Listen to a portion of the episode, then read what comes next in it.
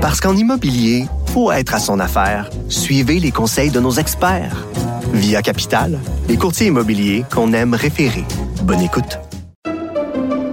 Pendant que votre attention est centrée sur cette voix qui vous parle ici, ou encore là, tout près ici, très loin là-bas, même très, très loin. Celle de Desjardins Entreprises est centrée sur plus de 400 000 entreprises partout autour de vous. Depuis plus de 120 ans, nos équipes dédiées accompagnent les entrepreneurs d'ici à chaque étape pour qu'ils puissent rester centrés sur ce qui compte, la croissance de leur entreprise.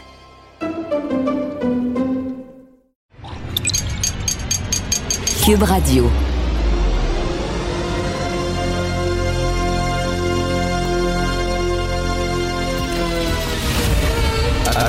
Attention, cette émission est laissée à la discrétion de l'auditeur. Les propos et les opinions peuvent choquer. Peuvent choquer. Oreilles sensibles s'abstenir. Richard Martineau. Martino. Un animateur pas comme les autres. Richard Martineau. Cube Radio. Bonjour, bon jeudi déjà. Euh, merci d'écouter Cube Radio. Alors euh, hier, euh, Thomas Gerbet, le- l'excellent journaliste du Journal de Montréal, euh, écrit que ça va très mal dans le système de santé. Les PDG du réseau de la santé du Québec ont reçu le message de réduire leurs dépenses autant que possible. Pourquoi? Parce que les prévisions budgétaires prévoient un trou d'un milliard de dollars dans leur caisse en 2023-2024. OK? Un milliard de dollars de déficit dans nos hôpitaux, nos CIUS, nos CLSC, etc. Et là, on dit, euh, vous allez devoir couper. Là, monsieur euh, Christian Dubé, ministre de la Santé, a dit non, non, non, absolument pas. On vous le dit, il n'y aura aucune compression. Mais là, sur le terrain, il y a des gens qui disent non, non, ça circule. On a reçu des notes comme quoi qu'il faut serrer la ceinture. Et euh, j'ai un ami médecin lui avait un beau projet dans l'hôpital où il travaillait et finalement, il dit, il s'est fait dire que ce projet-là est sur la glace parce que justement, faut se serrer la ceinture. Là, c'est la tempête parfaite, parce que là, il y a un vieillissement de la population, vous le savez. Euh, euh, les gens, le nombre de gens qui vont avoir 75 ans et plus, ça augmente à la vitesse grand V au Québec. Donc, plus tu vieillis, plus tu as des bobos, plus tu dois aller euh, voir le médecin, plus tu es hospitalisé, etc. Euh, manque de place dans les CHSLD. Euh, selon la presse, ça prendra 3000 places par année, nouvelles places dans les CHSLD. On n'en a pas l'année passée. Il y a eu seulement 184 nouvelles places de créées dans la CHSLD. Donc, de plus en plus de personnes âgées qui ne seront pas envoyées dans des CHSLD, qui vont rester dans des hôpitaux. Euh, et en plus, ben là, le système qui craque de partout, un milliard de dollars de déficit, ça va pas bien ça va pas bien. J'arrête pas de le dire et de le répéter. Le système craque. À un moment donné, il va falloir dire on a besoin d'une nouvelle révolution tranquille parce que là, on fonctionne comme encore avec des réponses des années 60 à des questions qui se posent en 2023. On a construit un État neuf, shiny, qui sentait bon dans les années 60 parce qu'on en avait besoin et il répondait aux demandes des Québécois à l'époque, mais les demandes des Québécois ont changé, la réalité a changé, nos besoins ont changé, et là, ça pète de partout. C'est le message qu'on a envoyé. Monsieur Legault qui dit non, non, non, c'est le troisième lien. Les gens de Jean Talon ont voté contre nous autres, ils nous ont donné une gifle à cause du troisième lien. Non, non, non. Les gens vous ont donné une gifle parce qu'ils regardent le Québec, puis ils disent on aime beaucoup la CAQ, c'est très le fun, vous avez des belles idées, etc. Mais sur le terrain, on ne voit pas. Je vais vous le dire, moi, j'aimerais pas être politicien actuellement. J'aimerais pas diriger et j'ai une pensée particulière pour les ministres, même si on les critique beaucoup euh, au Québec, parce que ça va pas bien du tout. Ça pète, de partout. Euh, L'argent ne pousse pas dans les arbres. Euh, il va falloir faire des- prendre des décisions. Euh, C'est-à-dire que l'État ne peut pas répondre à tout- toutes les demandes. Il va falloir à un moment donné que l'État dise ben ça, ça, ça, c'est prioritaire. Ça, on fait ça. Puis telle et telle et telle affaire, ben, on peut plus. On ne peut plus, on n'a pas les moyens. Malheureusement, au Québec, dès qu'il y a un problème, ah, l'État va s'en charger. L'État va s'en charger. Les profs vont s'en charger. Et la machine va s'en charger. Non, la machine ne peut pas parce que la machine est en train de péter de tout bord, de tout côté et ça sent le brûler. Martino. Le cauchemar de tous les woke. Vous savez, au Canada, on criminalise les clients des prostituées et là, il y a des groupes euh, qui veulent que la loi change et dans une décision récente, la Cour de l'Ontario a rejeté la demande de l'Alliance canadienne pour la réforme des lois sur le travail du sexe. C'est un groupe de militants qui sont en faveur de la décriminalisation de l'industrie de la prostitution. Eux autres, ils veulent que ça soit décriminalisé. Et euh, la Cour de l'Ontario a dit non, non, non, on continue avec cette loi-là. Elle n'est pas anticonstitutionnelle. On continue de criminaliser les clients et les proxénètes. On va en parler avec euh, Jenny Larsely, qui est organisatrice communautaire, coordonnatrice de la concertation des luttes contre l'exploitation sexuelle. Bonjour, Madame Sully. Bonjour, Monsieur Martineau. Bonjour. Alors, vous, vous êtes contre la légalisation et contre la décriminalisation de la prostitution. On est contre euh, la légalisation et la décriminalisation totale des proxénètes et des acheteurs de sexe. On est pour la décriminalisation des victimes de la prostitution. OK, c'est-à-dire si une prostituée se fait arrêter, elle, euh, on ne la traitera pas comme un une criminelle, c'est ça? Exactement. Ce qu'on dit, c'est que une personne ne devrait pas être criminalisée pour l'exploitation sexuelle qu'elle a subie. Euh, par contre, ceux qui organisent euh, l'industrie du sexe, ceux qui organisent le système d'exploitation, les acheteurs de sexe euh, dont la demande est croissante, les proxénètes qui font tout pour répondre à cette demande croissante, une demande de, pour des, des, filles de plus en plus jeunes, il faut le dire. Euh, donc, euh, il faut les criminaliser parce que, soyons clairs, euh, c'est un milieu qui est relié au crime organisé et c'est un milieu où il y a extrêmement, vraiment extrêmement beaucoup de violence. Bon, euh, Madame Jenny Laurent-Sully, c'est sûr et certain que tout le monde est d'accord. Euh, bon, la prostitution euh, juvénile, des gens qui sont mineurs, on devrait donner des sentences très sévère. Euh, c'est certain que les femmes qui sont battues, qui sont forcées de se faire, euh, de, de, faire de la prostitution, euh, c'est certain que ça n'a pas de sens. Mais là, il y a des gens qui disent, ben, on peut pas mettre toutes les travailleuses et les travailleurs du sexe dans le même panier. Il y a des gens qui sont majeurs et vaccinés, qui le font de façon indépendante. Eux autres, ils disent, moi, je préfère faire ça que de travailler dans une usine et de me faire exploiter de toute façon. C'est mon corps, j'en fais ce que j'en veux. Bon, qu'est-ce que vous pensez de ça, de, des, des travailleuses du sexe indépendantes? Par exemple? Premièrement, est-ce que ça existe? Euh, ça existe, euh, oui. Il y a toutes sortes de circonstances, de raisons qui vont faire que euh, il y a un choix qui peut être fait d'entrer dans l'industrie du sexe. On n'est pas là pour remettre ça en question.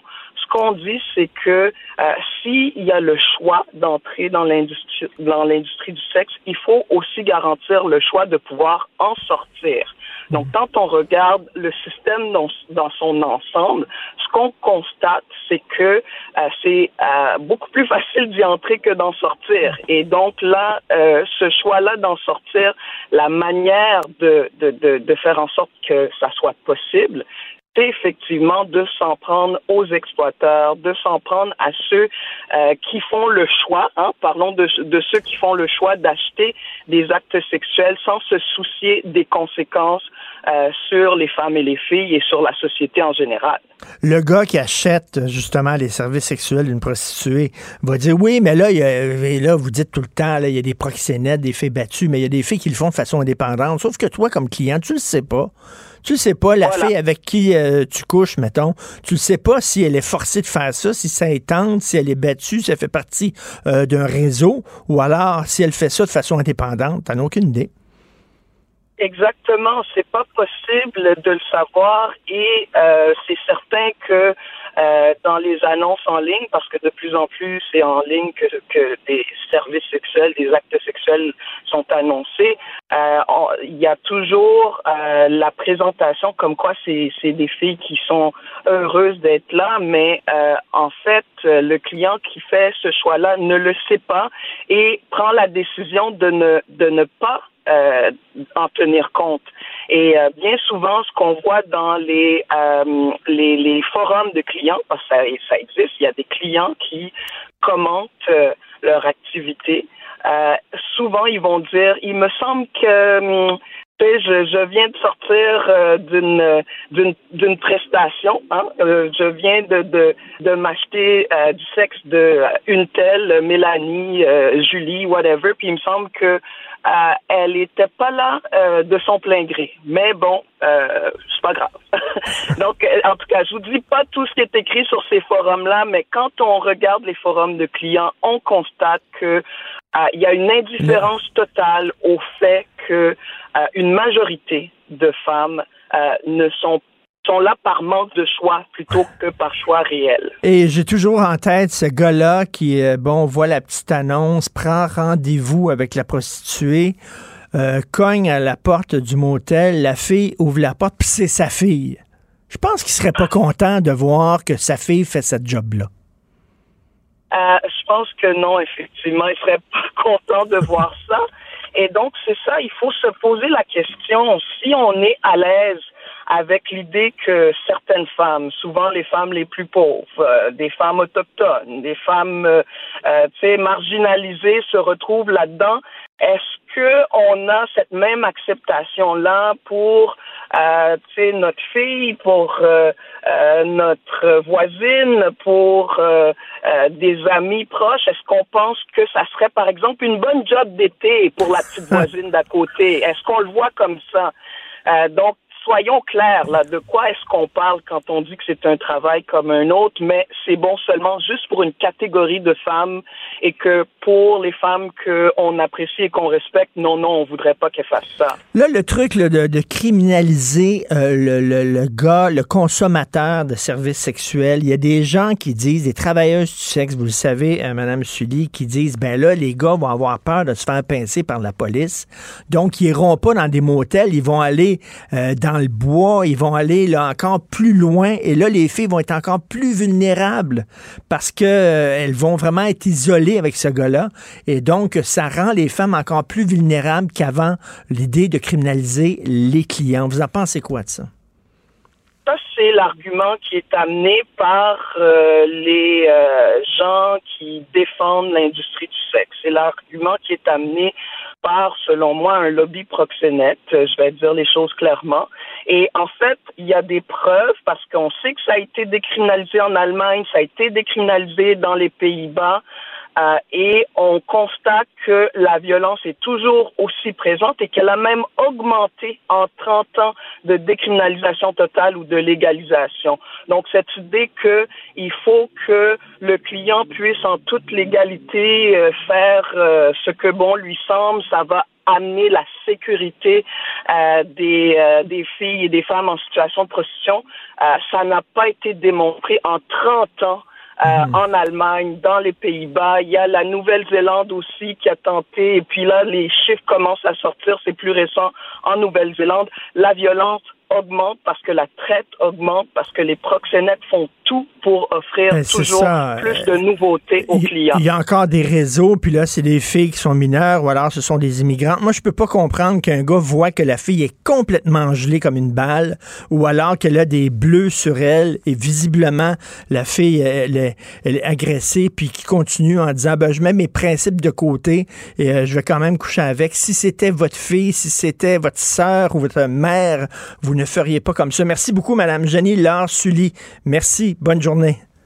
Merci. Au revoir. Bonjour. Au revoir.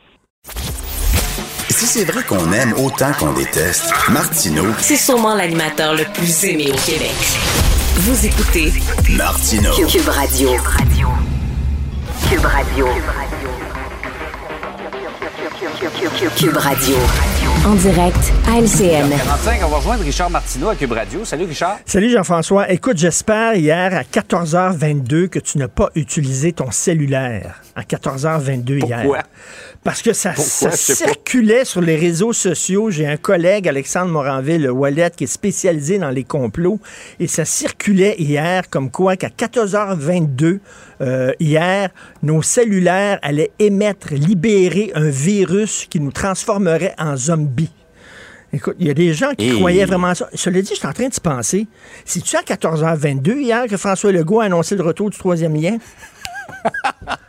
Peut-être qu'il y a quelque chose là. Ça. Ça se peut Ben bien. oui, euh, ça serait concept. Il était mort, il, euh, il renaît des morts zombies. Mais je pense, je pense que ce qui est arrivé, c'est que c'était très bruyant. Et on dit il faut rétablir le lien de confiance avec les électeurs. Puis il dit Hein, le troisième lien, OK. Fait que là, il est monté sur scène, puis il dit il faut rétablir le troisième lien. Puis là, ils ont dit non, c'est pas ça, c'est pas ça, c'est pas ça.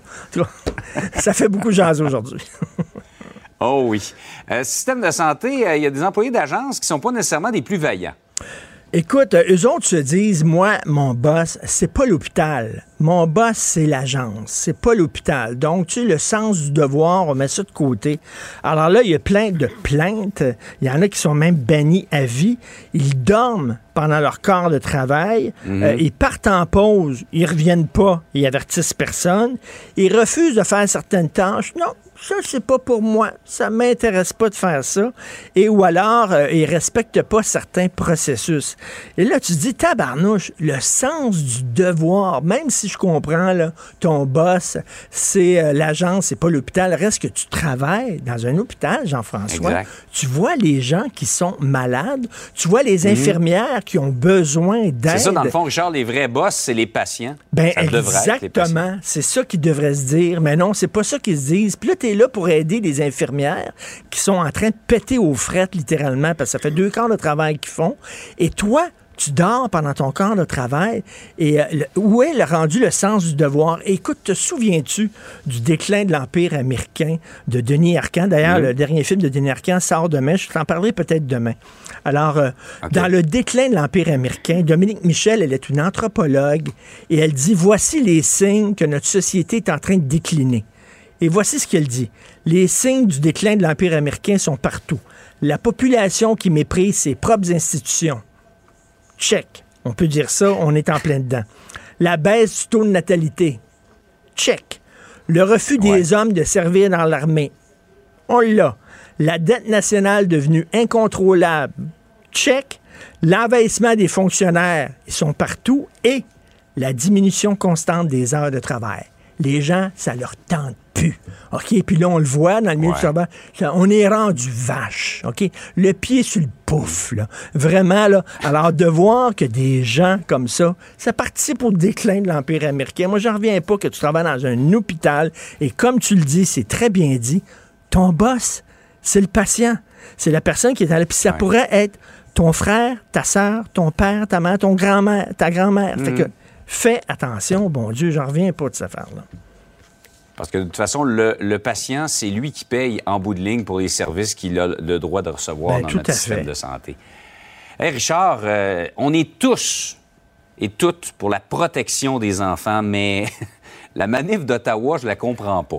Écoute, ils s'en vont à Ottawa parce que, bon, c'est tout, c'est tout le, le truc de là. Tu sais, QAnon, la gang de Ouais, ouais, ouais. coucou pro-trumpistes aux États-Unis. Alors, eux autres croient qu'il y a un réseau international de traite d'enfants. Les démocrates dirigent ce réseau-là. Hillary Clinton est là-dedans jusqu'aux oreilles. Et là, eux autres organisent des messes noires sataniques dans des sous-sols de pizzeria. Et les, les, euh, les clients qui veulent avoir des enfants, qui veulent coucher avec des enfants, ça a l'air qu'il y a des codes. Si tu dis je veux une pizza hawaïenne avec du pepperoni, ça veut dire je veux un petit gars blond avec les yeux bleus. Écoute, c'est complètement délirant. Et, et là, il y a un gars, en décembre 2016, qui s'est pointé dans une pizzeria aux États-Unis armé que tiré des Ouais. airs et tout ça. Lui pensait qu'il allait libérer des enfants. Même chose à Paris, là. À Paris aussi, il y a des pizzerias qui euh, ils ont des menaces de mort et tout ça. Tout complot est basé sur une certaine réalité. Et quand Ouais. tu penses à Jeffrey Epstein, le gars, il dirigeait OK, un réseau de pédophiles international. Il y avait une île. OK, et il y avait Ouais. plein de jeunes là-dedans. Lui, il avait un avion qui s'appelait le Lolita Express. Lolita, bien sûr, d'après le roman le célèbre où c'était une, jeune fille de 13 ans. Il y avait des, des gens effectivement de l'élite. On dit que Clinton est allé sur cette île-là, Trump est allé sur cette île-là. Il y a des gens qui frayaient avec euh, Epstein. Epstein qui a été arrêté puis qui s'est supposément suicidé dans sa cellule alors que c'était l'homme le plus gardé aux États-Unis. Puis là, soudainement, on a fermé les yeux pendant une heure puis il s'est pendu dans sa cellule. C'est vrai que ça pose des questions. C'est vrai qu'il y avait un réseau international d'hommes d'affaires très riches qui allaient euh, coucher avec des enfants. Ben là, de dire que Justin Trudeau est là-dedans et Hillary Clinton est là-dedans, c'est dans des sous-sols de pizzeria. Écoute, Ouais. D'ailleurs, tu sais que la pizzeria de Washington, le gars qui s'était présenté armé, euh, voulant libérer les enfants dans le sous-sol, il n'y avait même pas de sous-sol. il lui manquait une information. Il manquait une Mais petite bref, c'est- c'est information. complètement délirant, là. C'est totalement délirant et ça, c'est vraiment le, le, le, le, le- quand le virus, tiens, le virus qui nous transforme en zombies, là. Mais alors, c'est ça, là, ce virus Trumpiste-là qui a traversé la frontière. Et écoute, je comprends qu'on veut protéger les enfants, mais là, là, c'est rendu vraiment loin. Donc, ces gens-là euh, ont perdu un peu le contact avec la réalité. Richard passe une très belle journée. On se reparle demain. Excellente journée. Parce qu'en immobilier, faut être à son affaire. Suivez les conseils de nos experts. Via Capital, les courtiers immobiliers qu'on aime référer. Bonne écoute.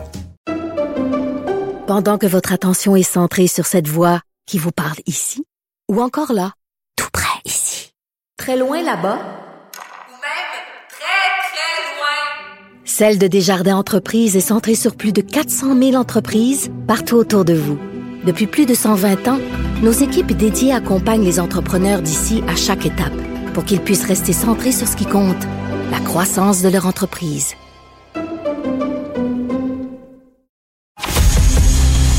Martino.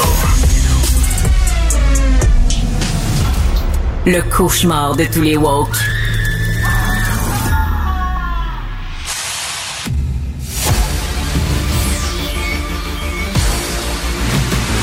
Jean-François Lisée, On va juste dire qu'on est d'accord. Thomas Mulcair. Je te donne 100 raison. La rencontre. C'est vraiment une gaffe majeure. Tu viens de changer de position. Ce qui est bon pour Pitou est bon pour Minou. La rencontre. Lisée.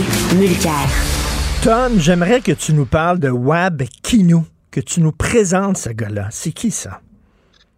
Alors, Wab Kinew est le nouveau premier ministre, en tout- premier ministre élu de la province du Manitoba, issu des Premières Nations en Ontario. Il a été un personnage assez connu à la radio de Radio-Canada côté anglophone, CBC, très respecté, hautement euh, in- intellectuel, euh, abordait les sujets d'une manière qui pouvait communiquer avec aisance.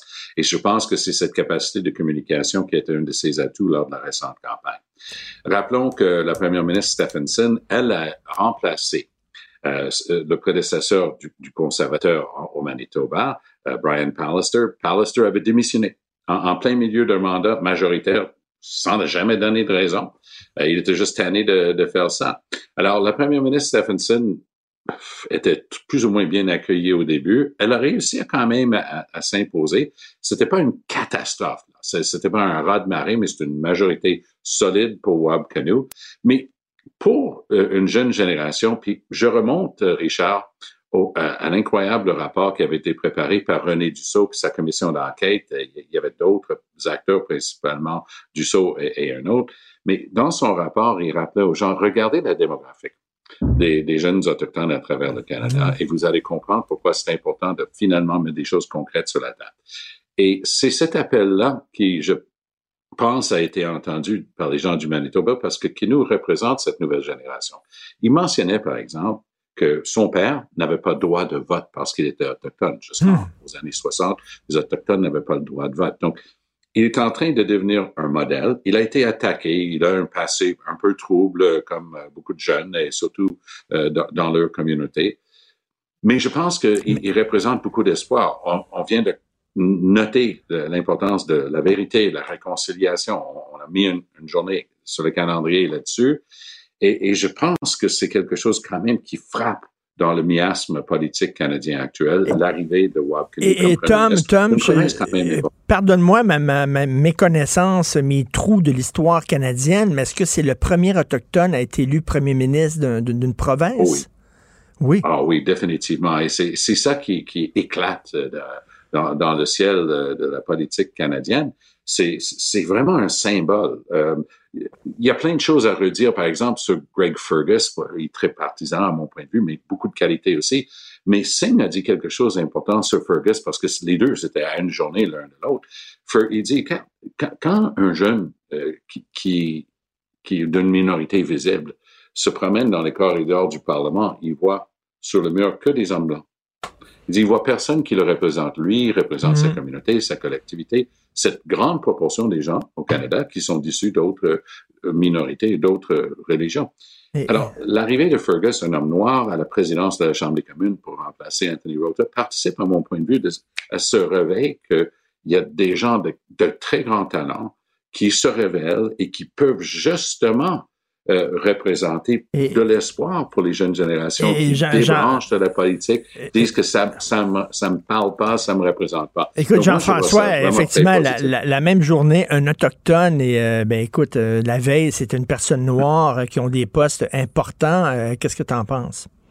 Ah, moi, je pense que c'est magnifique. Je veux dire, il y avait eu un métis qui avait été premier ministre des Prairies aussi, mais là, c'est la première fois qu'un autochtone y arrive. C'est euh, comme euh, comme pour le nouveau président de la Chambre, c'est même une nouvelle génération. Et puis euh, pour le premier ministre du Manitoba, c'est un il est trilingue. Il parle sa langue autochtone, le français et l'anglais. Donc, ce serait un excellent candidat un jour pour être gouverneur général. qui parle les trois langues. non, mais moi, je pense que c'est toujours une bonne nouvelle. Et, et là, on peut rien dire. Il n'y a pas eu de quota. Hein? Ben il n'y a pas eu de programme d'accès à l'égalité. Ils ont été élus au mérite sur leur qualité, sur leur capacité, puis parce qu'ils avaient une base électorale euh, et dans des élections contestées. Je veux dire, c'est parfait. Il y a, il y a ce sont d'excellentes euh, d'excellentes occasions de, de, démontrer que, le, que parfois, le système fonctionne. Et Jean-François, tu veux justement, euh, tiens, la porte est ouverte, nous parler euh, peut-être du malaise entre François Legault et les Autochtones, le dossier autochtone. Oui, alors hier, le, protecteur du citoyen a, envoyé vraiment une grenade euh, euh, dans, dans, le bateau qui était déjà troué de, de M. Legault en disant que sur la question autochtone, même si Yann Lafrenière, le ministre euh, responsable, donne projette l'image de quelqu'un qui, qui agit puis qui est à l'écoute, etc. Sur la commission vient, il y a seulement le tiers des recommandations euh, qui sont soit réalisées. La commission vient, c'était la commission qui euh, euh, qui a été mise sur pied après les les agressions sexuelles imputées à des à des officiers de la SQ à Val d'Or et qui a fait une tournée et qui a fait des recommandations à la fois pour la justice, la jeunesse et la santé. et le gouvernement s'est engagé à les mettre en œuvre le plus vite possible. Ils sont là depuis six ans il y a seulement le tiers où c'est réalisé ou en voie de réalisation. Euh, donc, il y en a les deux tiers qui ne sont ni réalisés mm-hmm. ni en voie de réalisation, ce qui est beaucoup. Là, sais. Alors, euh, donc, le, le, protecteur du citoyen dit que, bien sûr, certaines des, des, euh, des recommandations vont demander plusieurs années, surtout celles qui demandent euh, de, de co-rédiger des lois ou ou de d'avoir les trois paliers, euh, c'est-à-dire les fédérales, provinciales et les autochtones à la même table. On sait que c'est jamais rapide, mais quand même, il trouve qu'il y a des insuffisances importantes. Et ça met M. Lafrenière sur la défensive, surtout que ces deux derniers projets de loi, un sur les langues autochtones, puis l'autre sur la sécurisation culturelle dans la santé, ont été dénoncés vivement par plusieurs, pas tous, mais plusieurs groupes autochtones. Donc, ils n'arrivent pas à montrer qu'ils construisent des consensus. Et ça. Euh, Tom, Tom, c'est vraiment, c'est vraiment l'angle mort du gouvernement Legault, ça, les dossiers autochtones. C'est tellement, tellement bien choisi comme, comme image, Richard. Regardons la Déclaration des Nations Unies sur les peuples autochtones. Alors, si on le regarde, il n'y a rien là-dedans pour effrayer. Pourtant, Legault, qui, qui est un homme intelligent, mais qui regarde un petit peu dans l'autre miroir, bon, pour lui, c'est qu'est-ce qu'on regarde l'économie, on regarde ces choses-là. Mais pour lui, ces grandes questions sociales-là, il se fait vite une idée. Puis il répète tout le temps la même chose. S'il se fait donner une factoïde ou un autre, alors pour lui, la Déclaration des Nations Unies sur les peuples autochtones, ah, ça peut vouloir dire, hmm, Non, un veto. Un- il y a un droit de veto là-dedans. Il n'y a, pas de droit de veto là-dedans. Mais lui, il s'est convaincu de ça. Donc, plutôt que d'avoir une approche proactive, il, il, re- il re- retient toujours son ministre. Soit dit en passant, je pense que Yann Lafrenière a vraiment le cœur à la bonne place. ok? Je pense que ce gars-là a eu le temps de rencontrer, d'écouter. C'est un gars très, très affable, très intelligent, très capable, très expérimenté. Mais il est retenu par le go. Et ce que je trouve intéressant dans notre conversation ce matin, c'est qu'on est en train de prendre un exemple où justement les, les, points, les angles morts de Legault, on les laissait un petit peu de côté. Mhm. Mais là, on dirait que le- le- à c'est minuit, puis les- le- la carrosse de, de Cendrillon est devenue une citrouille, puis tout le monde regarde Legault et Geneviève Guilbeault, puis son invraisemblable sortie sur toutes les lacunes du gouvernement Legault après cinq ans. C'est comme si la magie était sortie de la relation Ah ouais, entre ouais, la ouais. CAQ et le peuple québécois. Puis ça, c'est un autre exemple. Les gens disent, hey oh, t'es un gars correct, Lafrenière, il travaille fort, tu l'écoutes pas, puis les affaires qu'il amène sont toutes broyées par les fonctionnaires de la CAQ en arrière, puis ça re- revient, puis plus personne veut de ça. Commence avec les choses essentielles.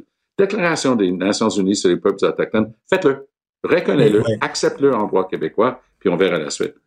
Mais Richard, euh, je, dois dire aussi qu'il y a de l'intransigeance du côté de Justin Picard. Là. Je veux dire, tu vois, sur, euh, sur les projets de loi, Picard a décidé, lui, c'est le, le, le chef euh, des Premières Nations du, du Québec et du Labrador. Euh, et, et donc, lui a décidé de boycotter les commissions. Mais il y a d'autres communautés autochtones qui ne boycottent pas, Mm. qui participent de façon Mm. critique, mais ils participent. Bon.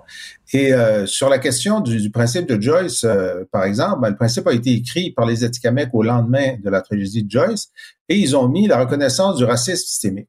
Bon, tant que tu mets pas ça, ils veulent rien savoir. Oui, mais est-ce qu'on pourrait faire tout le reste puis pas ça parce qu'on s'entend pas là-dessus? Ben, il y a de l'intransigeance aussi. Attendez qu'il y ait un autre gouvernement qui veuille le faire, ce bout-là. Est-ce qu'on peut avancer sur les points de consensus? Et il semble y avoir de l'intransigeance dans le système. C'est dommage parce qu'il il se fait des choses au sol. Par, exemple, à l'hôpital de Joliette, il y a un très grand nombre de changements qui ont été, qui ont été faits. C'est pas vrai qu'il ne se fait rien, mais, c'est- mais sur les trucs symboliques, on semble pas pouvoir avancer à cause d'intransigeance. Des deux côtés. Euh, Tom, Euh, pour ceux moi, qui n'ont je- pas. Oui. Je, je- je suis moins sévère, je suis moins sévère sur l'intransigeance, qui, qui est un peu tout le motif, que sur l'indifférence, ce qui est parfois pire. Et, Ah oui, c'est-à-dire, c'est c'est pas, c'est pas une priorité. Gouverner, c'est avoir des Mm. priorités. Ouais. Alors, Legault n'a aucun sentiment dans ses tripes de l'importance de la relation de nation Ah, à nation. Pour les barrages. Et donc, pour les ça barrages. transparaît Non, dans sa, son approche.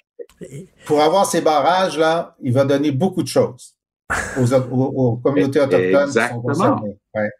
Euh, il y a Ça- une expression. ça- je suggère à chaque communauté autochtone au Québec d'avoir une rivière prête à être harnachée. C'est ça, la clé. Il y a une expression que j'aime beaucoup en anglais et Tom, tu pourrais peut-être m'aider pour la traduire. Je sais pas comment la traduire, Jean-François. Perdre son mojo. Perdre son Hmm. mojo. C'est ce qui arrive avec François Legault. Il perd son mojo. Comment on peut dire ça? Il C'est il il cet élan vital, c'est c'est- c'est ce oomph. Oui. Et, et le, le- le gens- les gens le sentent. Hein? il, il est Tu as de plus, il, est- l'énergie il est plus sur son X. que- Il est plus sur son Hum, X que les jeunes diraient. Là. Et, Jean-François, il a reçu tantôt, un euh, X sur la tête. Tom, tantôt parlait justement de la sortie, la sortie de Geneviève Guilbeault. québécois. Tom euh, parlait de la sortie de Geneviève Guilbeault, là, qui faisait la liste de tout ce qui fonctionnait pas dans son propre gouvernement. Euh, écoute, euh, rappelle-nous ça, Jean-François, pour ceux qui n'ont pas suivi nécessairement Bon, alors, des c'était, derniers jours. Il y a un truc que les, moi, quand j'étais ministre, je, je détestais ça, probablement Tom aussi, c'est que l'opposition a le droit de te faire rester à Québec le vendredi matin, ce que tu veux jamais faire si t'es pas de Québec, pour une interpellation, ça dure deux heures. Puis là, donc l'opposition autant de temps que toi pour te critiquer, puis là, tu réponds. OK? Puis là, c'est pas Saint-Pierre Plamondon, il y avait, il y avait, c'était à son tour. Puis euh, c'était sur les promesses brisées de la CAQ. Lui, c'était dans sa stratégie. On était à la dernière, dernier vendredi avant l'élection d'Argent Talon. Et il faisait la liste, y compris sur le mode de scrutin. Vous avez brisé votre promesse. Fait que là, elle, elle répond en disant, dans le porte-à-porte d'Argent Talon, j'en fais beaucoup, personne me parle du mode de scrutin. Ils me disent, les écoles sont en ruine, euh, les routes, ça va mal, il y a trop de trafic, euh, j'ai pas de médecin de famille. Euh, bon, c'est de ça qu'il me parle. Puis là, elle se rend compte de ce qu'elle vient de faire, puis elle dit, mais ils nous en parlent moins, moins qu'avant. Alors là, le PQ a pris évidemment la clip, c'est devenu viral deux jours avant euh, l'élection d'Argent Talon. Bon, qu'est-ce que tu veux? Moi, je la blâme pas. J'adore les politiciens qui disent la vérité. Peut-être qu'elle aurait pu attendre le lendemain de l'élection pour la dire. C'était fantastique. Puis euh, euh, Chapelot a, a, fait un mot à mot avec ça. Et le gars à côté en train de dire OK, ça suffit, Geneviève. on, a, on a entendu. Les, les, garderies étaient là-dedans. Tout, tout ce qui va pas. Tout ce que ah le gars avait promis de faire, les, les médecins de famille, c'est suave, ça sort de sa bouche. Hey, les gens n'ont pas de médecin de famille. Allô, tu commences ta sixième année au pouvoir, tu es en train de donner la liste de choses que vous n'avez pas faites. Puis je dois dire que c'est un signe de fatigue parce que Geneviève Guilbeault, dans mon expérience, c'est une mm. très bonne communicatrice. OK? Bah, tu vu, elle, va être très bonne dans l'opposition. As-tu vu? Elle va être bonne dans l'opposition. Elle sait comment faire la liste des choses qui vont mal. Euh, oui, mais le problème, c'est qu'elle ne serait jamais réélue dans sa circonscription avec les chiffres qu'on a eus cette semaine. Ah Et ça, elle est assez brillante pour le savoir aussi. En terminant, euh, je vais commencer par Jean-François. Radio-Canada, Thomas Gerbet de Radio-Canada euh, sorti que le, système de santé s'achemine vers un déficit d'un milliard de dollars et que là, il y a des notes qui circulent où on demande aux différentes institutions du système de santé de, revoir leur, leur, projet à la baisse, de faire des compressions, de serrer la ceinture. Monsieur Dubé dit non, non, non, il n'y aura aucune compression. Mais qu'est-ce que vous en pensez? On commence par euh, Jean-François. Ben, moi, ah, j'avais bien entendu M. Barrette, par exemple, quand il était ministre de la Santé, dire les compressions n'auront aucun impact sur les services. Aucun. Maintenant, on a vérifié et c'était pas vrai. C'est jamais vrai. C'est jamais vrai que les compressions n'ont pas d'impact sur les services parce que euh, les salaires, enfin, les, les, euh, les budgets dans la santé, c'est des immeubles et des salaires, puis des médicaments. Il n'y a pas grand-chose là qui, qui, euh, qui est gaspillé là-dedans. Alors, euh, c'est pas. Moi, j'ai vécu ça quand on était au gouvernement en Monténégro, on avait des déficits qui s'accumulaient soit dans les commissions scolaires qui existaient à l'école, soit dans le système de santé, soit ailleurs. Et en cours d'année, il fallait faire un ajustement. Un milliard sur le budget total de la santé, c'est pas une catastrophe. Ça peut se faire. Ça peut se faire en, en, en, en faisant en sorte de reporter certains investissements, par exemple. Mais c'est sûr que dans une, dans une situation où on est déjà en tension et en pénurie, je vois pas très bien comment ça va se faire sans toucher les services. Richard, ça me donne l'occasion de parler d'un autre événement de cette semaine directement relié aux services disponibles en santé. C'est le très haut taux d'échec trafiqué par mm-hmm. l'Ordre des infirmières dans son bras de fer avec euh, le gouvernement pour savoir si formation cégep ou universitaire. Troisième et dernier rapport de l'extraordinaire commissaire André Garriépé, qui est un gars minutieux, mais qui a du courage. Parce que là, il y va vlam, directement sur ce qu'a fait et il dit, ils ont ignoré les autres rapports, ils vont essayer de vous faire croire le contraire. Voici les faits. Bam, bam, bam, bam. C'est dévastateur comme rapport. Et là, c'est quelque chose que le gouvernement peut faire. Parce que si tu as l'occasion d'accompagner un, être cher dans les hôpitaux régulièrement, tu sais qu'il y a des services entiers où on peut manquer 30, 40 de l'effectif infirmier dans une journée. Ça, il s'agissait de centaines, de centaines, de voire de milliers d'infirmières qui peuvent travailler avec un truc limité de sensé parce qu'elles ne sont pas encore infirmières, qui sont prisonnières d'un bras de fer entre l'ordre et le gouvernement sur cette question tout à fait secondaire. Il y a des services qui ne sont pas rendus, le public en souffre. Les étudiantes qui ont suivi toutes les règles, qui ont réussi tous les cours accrédités par le gouvernement, se font dire par l'Europe, ah ben non, c'est pas très bien ce que, ce que le gouvernement fait, on veut faire ça à l'université. C'est scandaleux, mmh. c'est grotesque, mmh. c'est totalement mmh. inacceptable. Et où est, M. Dubé là-dessus, où est la ministre responsable de l'application des lois professionnelles qui s'appelle Sonia Lebel?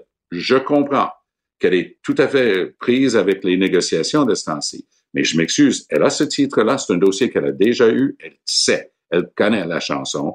Et le fait qu'ils n'agissent pas est un scandale et ça participe à tout ce qu'on dit ce matin. La réalité est en train d'éclater au, grand jour. Non, non, vous êtes le gouvernement.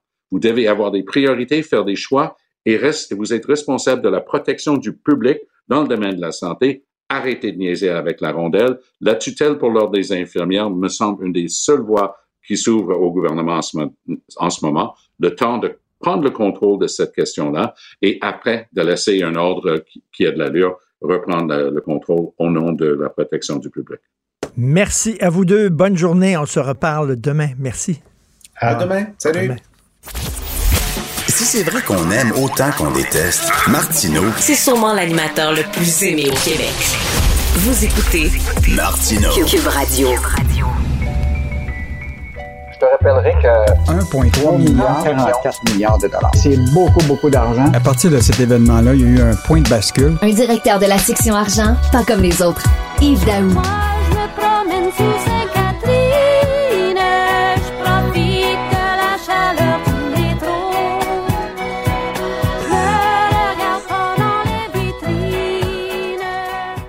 Yves, je pense que c'est la toune qui me tape le plus ses nerfs au monde. au monde. C'est les Sam McGarrigle, c'est la complainte de Sainte-Catherine. c'est un excellent choix de chanson. Ouais, mais en fait, Richard, sais-tu quoi? Est-ce que tu as le goût, comme dans les Sœurs McGarrigle, de plutôt te promener sous Sainte-Catherine ou sur Sainte-Catherine? en fait, la réalité aujourd'hui, Richard, c'est que il y a un rapport qui vient de sortir d'une maison de, de, de spécialisée dans l'évaluation commerciale. Et tiens-toi bien, l'entreprise a fait un compte rendu de la santé financière de 63 artères commerciales au Québec et sur 11 régions administratives. Et évidemment, la Sainte-Catherine souffre, écoute, puis pas à peu près.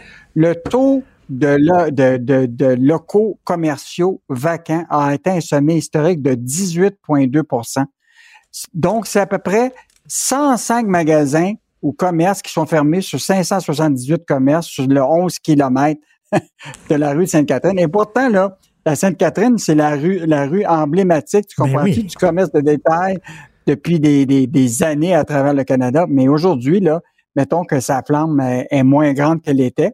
Et, euh, et donc, là, ce que les gens disent, c'est comme si présentement, on est en train de tuer le patient qu'on voulait sauver parce que Écoute, ils en ont mis des investissements dans les dernières années là, pour augmenter la rue Sainte-Catherine, tout ça. Mais écoute, il y a notre photographe hier qui a pris une série de photos de la Sainte-Catherine à l'est et à l'ouest. à l'est, c'est un désastre à partir de Saint-Laurent. Puis dans l'ouest, écoute, les travaux, là, c'est, écoute, c'est, tu vois des commerces, des, des, des, des, des gens qui vont faire du commerce, là, qui vont dans les différents magasins, puis là, tu as des pelles mécaniques, tu as des cônes oranges, et ça, ça va durer là euh, jusqu'à 2030, à tous ces travaux-là. 2030? Donc, euh, écoute, oui, exactement. Donc, écoute, on Ben- est, le centre-ville de, de, de- ou en tout cas, Sainte-Catherine-Ouest va souffrir encore pour, un- pour un bon bout de temps. Ben moi, Euh, je vais plus, mais- je vais plus la rue Sainte-Catherine. Écoute, je peux pas te dire la dernière fois que je suis allé la rue Sainte-Catherine. Je m'en souviens plus. Euh, Tu, tu vas pas là. là. Tu sais, ici, là, évidemment, à côté, parce que je travaille, euh, je travaille euh, à Mm. côté, mais la, la rue, la, rue Sainte-Catherine, dans le centre-ville, pff, oublie ça. Mais Richard, la bonne nouvelle dans tout ça, par rapport à cette étude-là, c'est que ça va pas bien sur la rue Sainte-Catherine, mais globalement à travers le Québec, toutes les 63 artères euh, commerciales euh, qui ont été euh, évaluées par cette société-là, la maison d'évaluation, c'est très, très bon. Écoute, le taux de, certaines artères, c'est très faible. Écoute, moi, je le vois sur l'avenue Mont-Royal, sur Masson, etc., la rue Fleury. Écoute, ils ont des baisses Ben de- oui. de- du taux de vacances. Ça veut dire que le commerce de proximité là semble quand même fonctionner. Écoute, la rue Masson, là, zéro taux de vacances. Mais, là, mais, tu sais, Yves. Montréal a changé. Tu sais, avant, là, Montréal, quand tu voulais sortir, c'était Sainte-Catherine, Saint-Laurent, Saint-Denis. C'était ça. Maintenant, c'est rendu dans les quartiers. Comme tu le dis, il y a la rue Masson. Euh, à Rosemont, tu trouves des choses intéressantes. Tu as la rue Fleury. tu as le quartier Villeray. Tu as des commerces de quartier qui sont le fun et tout ça. ça fait que c'est c'est comme euh, Saint-Denis et Saint-Laurent, ça n'a plus le même rôle que ça avait dans les années 70. Et- et Un autre exemple de- du commerce de proximité, prends la rue Beaubien. Écoute, t'as le cinéma Beaubien qui est proche Oui. d'un parc. T'as plein de petits restaurants qui sont autour. Écoute, vraiment un changement qui est en train de s'opérer à Montréal. C'est-à-dire que la Sainte-Catherine, est-ce que la Sainte-Catherine va devenir, dans le fond, le lieu des touristes? Mm. Puis le peuple va être dans ces quartiers euh, reculés, commerce de proximité, etc. Donc, quand même Mm. des bonnes nouvelles. Euh, puis même dans les rues euh, des artères commerciales en dehors de Montréal, là, ça va très bien avec des taux là, qui, qui, va, qui varient de 3,3 à, à 4% euh, un peu partout au Québec. Donc, euh, quand même, des bonnes nouvelles pour les artères en dehors de Sainte-Catherine. Donc, euh, Oui. on faut attendre jusqu'à 2030 avant d'y retourner. Mais c'est ça qui est le fun. Le centre-ville est moribond, mais les quartiers, c'est une ville de quartier, euh, Montréal. Euh, une mauvaise nouvelle, par contre, c'est la bombe hypothécaire. Écoute, ça, c'est inquiétant, Richard. On en parle depuis, euh, quoi, tous les deux, là, depuis un bon bout de temps, toute la question des taux d'intérêt. Mais là, tu as un ancien de la Banque du Canada qui s'appelle Paul euh, Baudry. Écoute, lui, il était à la tête de, de- de la Banque du Canada. Il a été quand même, là, quatre années à faire des décisions sur 36 occasions d'augmenter les taux d'intérêt. Et là, il a fait une sortie incroyable qui dit le danger de guette l'économie, c'est beaucoup de gens qui sont pris avec des hypothèques d'une durée de 5 ans à l'époque, quand ils ont négocié à 1,5, qui vont renouveler dans les trois prochaines années. Donc là, puis Hmm. il y a personne qui va renouveler à 1,5, là. Tout le monde va, les taux d'intérêt vont pas baisser en bas de 6 Donc lui, il dit, là, il va avoir un, un, un gros, euh, je dirais, endettement des gens davantage à partir de, de, de, de 3 ans parce qu'il n'y aura pas le choix. Soit, évidemment, de renouveler à un taux élevé, puis d'être capable de payer les intérêts, tu comprends-tu, puis le capital, ou ils vont se retrouver comme ceux qui présentement vivent la situation difficile avec un taux variable, se sont fait imposer immédiatement, tu comprends-tu, des taux euh, d'intérêt tout de suite sur leur, leur euh, prêt variable. Mais euh, aujourd'hui, il y a beaucoup de gens qui ne paient que les, euh, les intérêts, puis ils ne payent pas de capital, puis la période d'amortissement est portée souvent jusqu'à 47 ans. Comprends-tu? Ça fait qu'il y a, il y a quelque chose qui, qui- qui est vraiment frappant. Et lui, ce qu'il dit, euh, c'est un- puis le- je pense qu'il faut quand même l'écouter, c'est il dit, c'est sûr là, qu'avec des taux d'intérêt élevés comme ça, il, il faut absolument que les prix des maisons baissent. Tu peux pas avoir un marché où ce que les taux d'intérêt sont élevés, mais les maisons continuent à oui. Parce que là, tu vas avoir un amortissement, comme tu dis, sur 47 ans. Tu sais, là, le- les gens, là, ils vont tout le temps payer leur maison. Tu sais, euh, ça arrive souvent où tu as un ami ou tu as un cousin qui dit Hey, j'ai fini de payer ma maison. J'ai donné mon dernier hypothèque hier. Maintenant, tout ce que j'ai à payer, c'est les taxes chaque année. Plus besoin de payer d'hypothèque. Ça va être de plus en plus rare, ça, que tu vas entendre ça. J'ai fini de payer ma maison.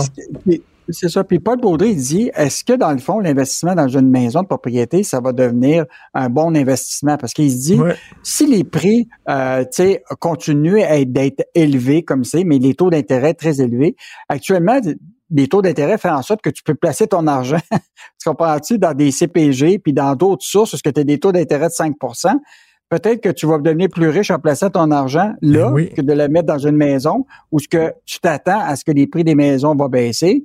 Puis là, ta valeur de ta maison va, va- sera peut-être moins grande qu'un investissement ailleurs.